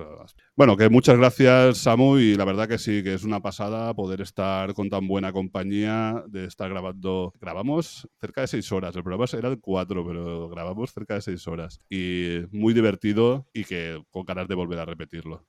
Pues ahora voy yo a pasar a un comentario que nos hace nuestro amigo Jesús GP, Y nos dice, ¿qué programa os, habéis marcado? Oiga, cuatro horas de dis- disfrute absoluto. ¿Qué recuerdos? Cuando jugábamos a la Super Nintendo y a la Mega Drive, a la Play 1. Me ha encantado todo. Por cierto, creo que no, que no habéis hablado de la serie que tiene Minecraft en Netflix, ni eh, del Grand Doom, que tiene varias películas por ahí. Qué risas con la trilogía de la puta mierda Street Fighter, Mortal Kombat y Doble Dragón horroroso. Un saludo y seguid así, que nos alegráis un trocito del día. Pues eh, sí, es verdad, la de Minecraft no la comentamos. eh, de hecho, la he visto con mi hija, eso que tienes que, que ir a- de- eligiendo además lo que quieres hacer. Y las de Doom la- las, las vi, las vi también para el podcast, pero no, no las comentamos. No, bueno, poco que decir. O sea, no.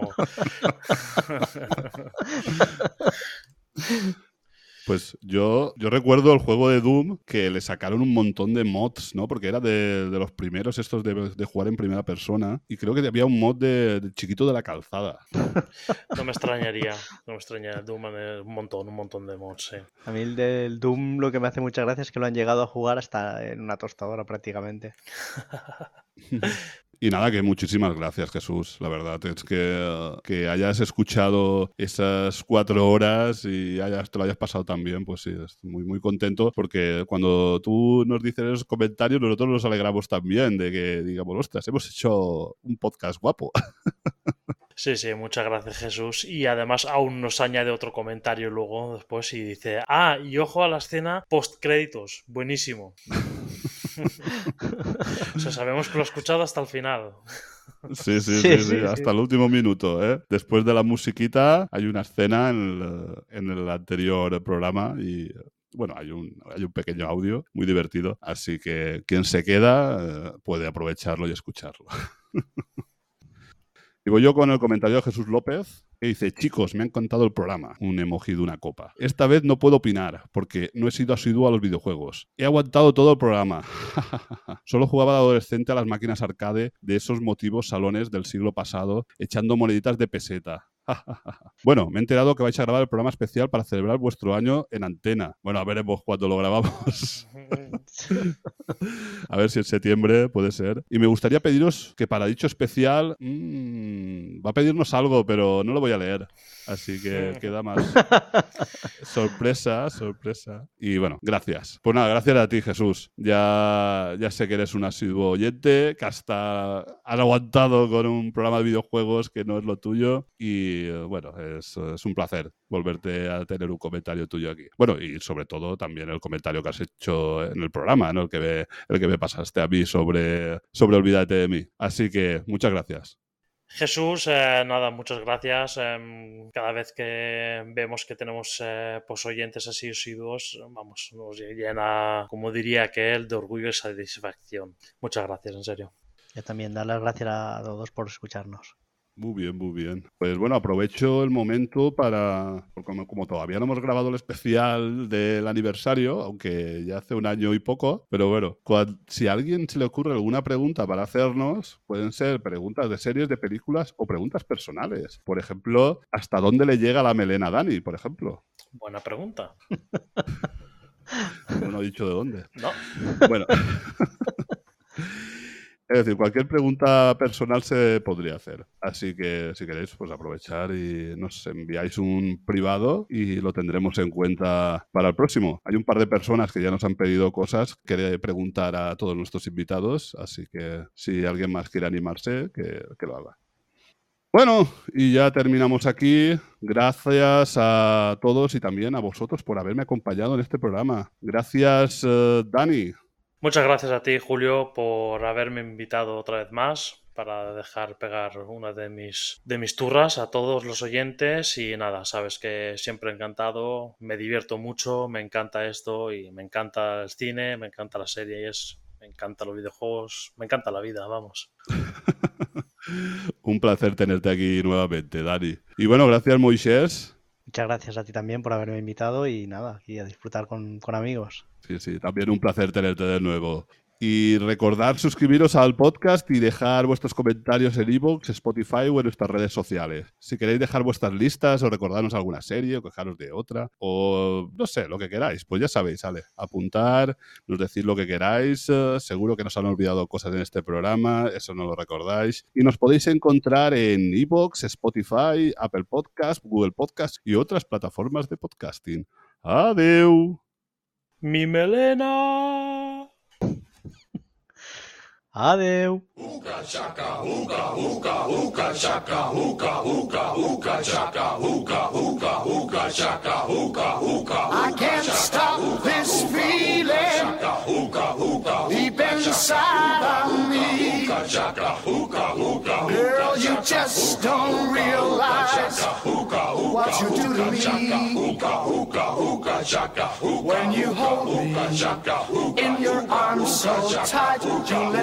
me know everything's alright. Ah, what time?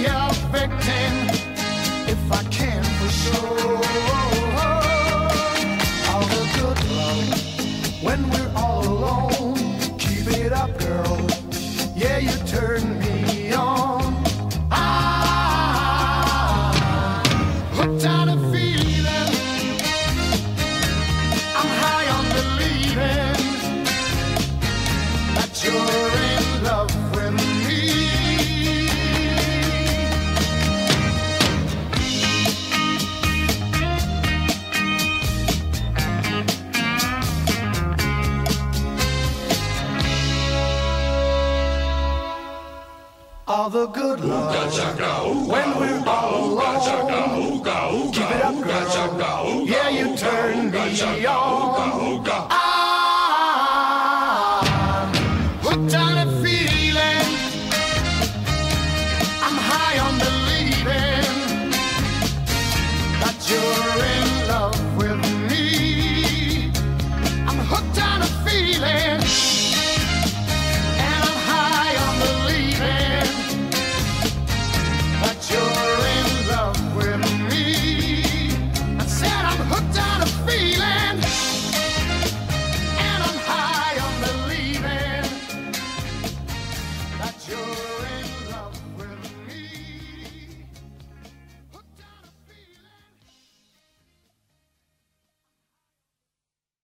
Y había pensado que a la de tres dijéramos, Brad Pitt te quiero. Vale, va. Como mucho puedo decir penas, pero Brad Pitt te quiero o no. Brad Pitt te quiero no para decirlo, tío. Bra- Brad Pitt me pones. vale, va. No, Vale, no, vale. no, te quiero, No, no, te quiero no, está no, bien. te ¿no? quiero por sí, sí. Te Bueno, va, Brad pues no decimos nada. Ay. No, va, te queremos, Brad Te Pitt. queremos Brad Pitt, va. Una, dos, tres. Te Te queremos, queremos, Brad Pitt. Pitt.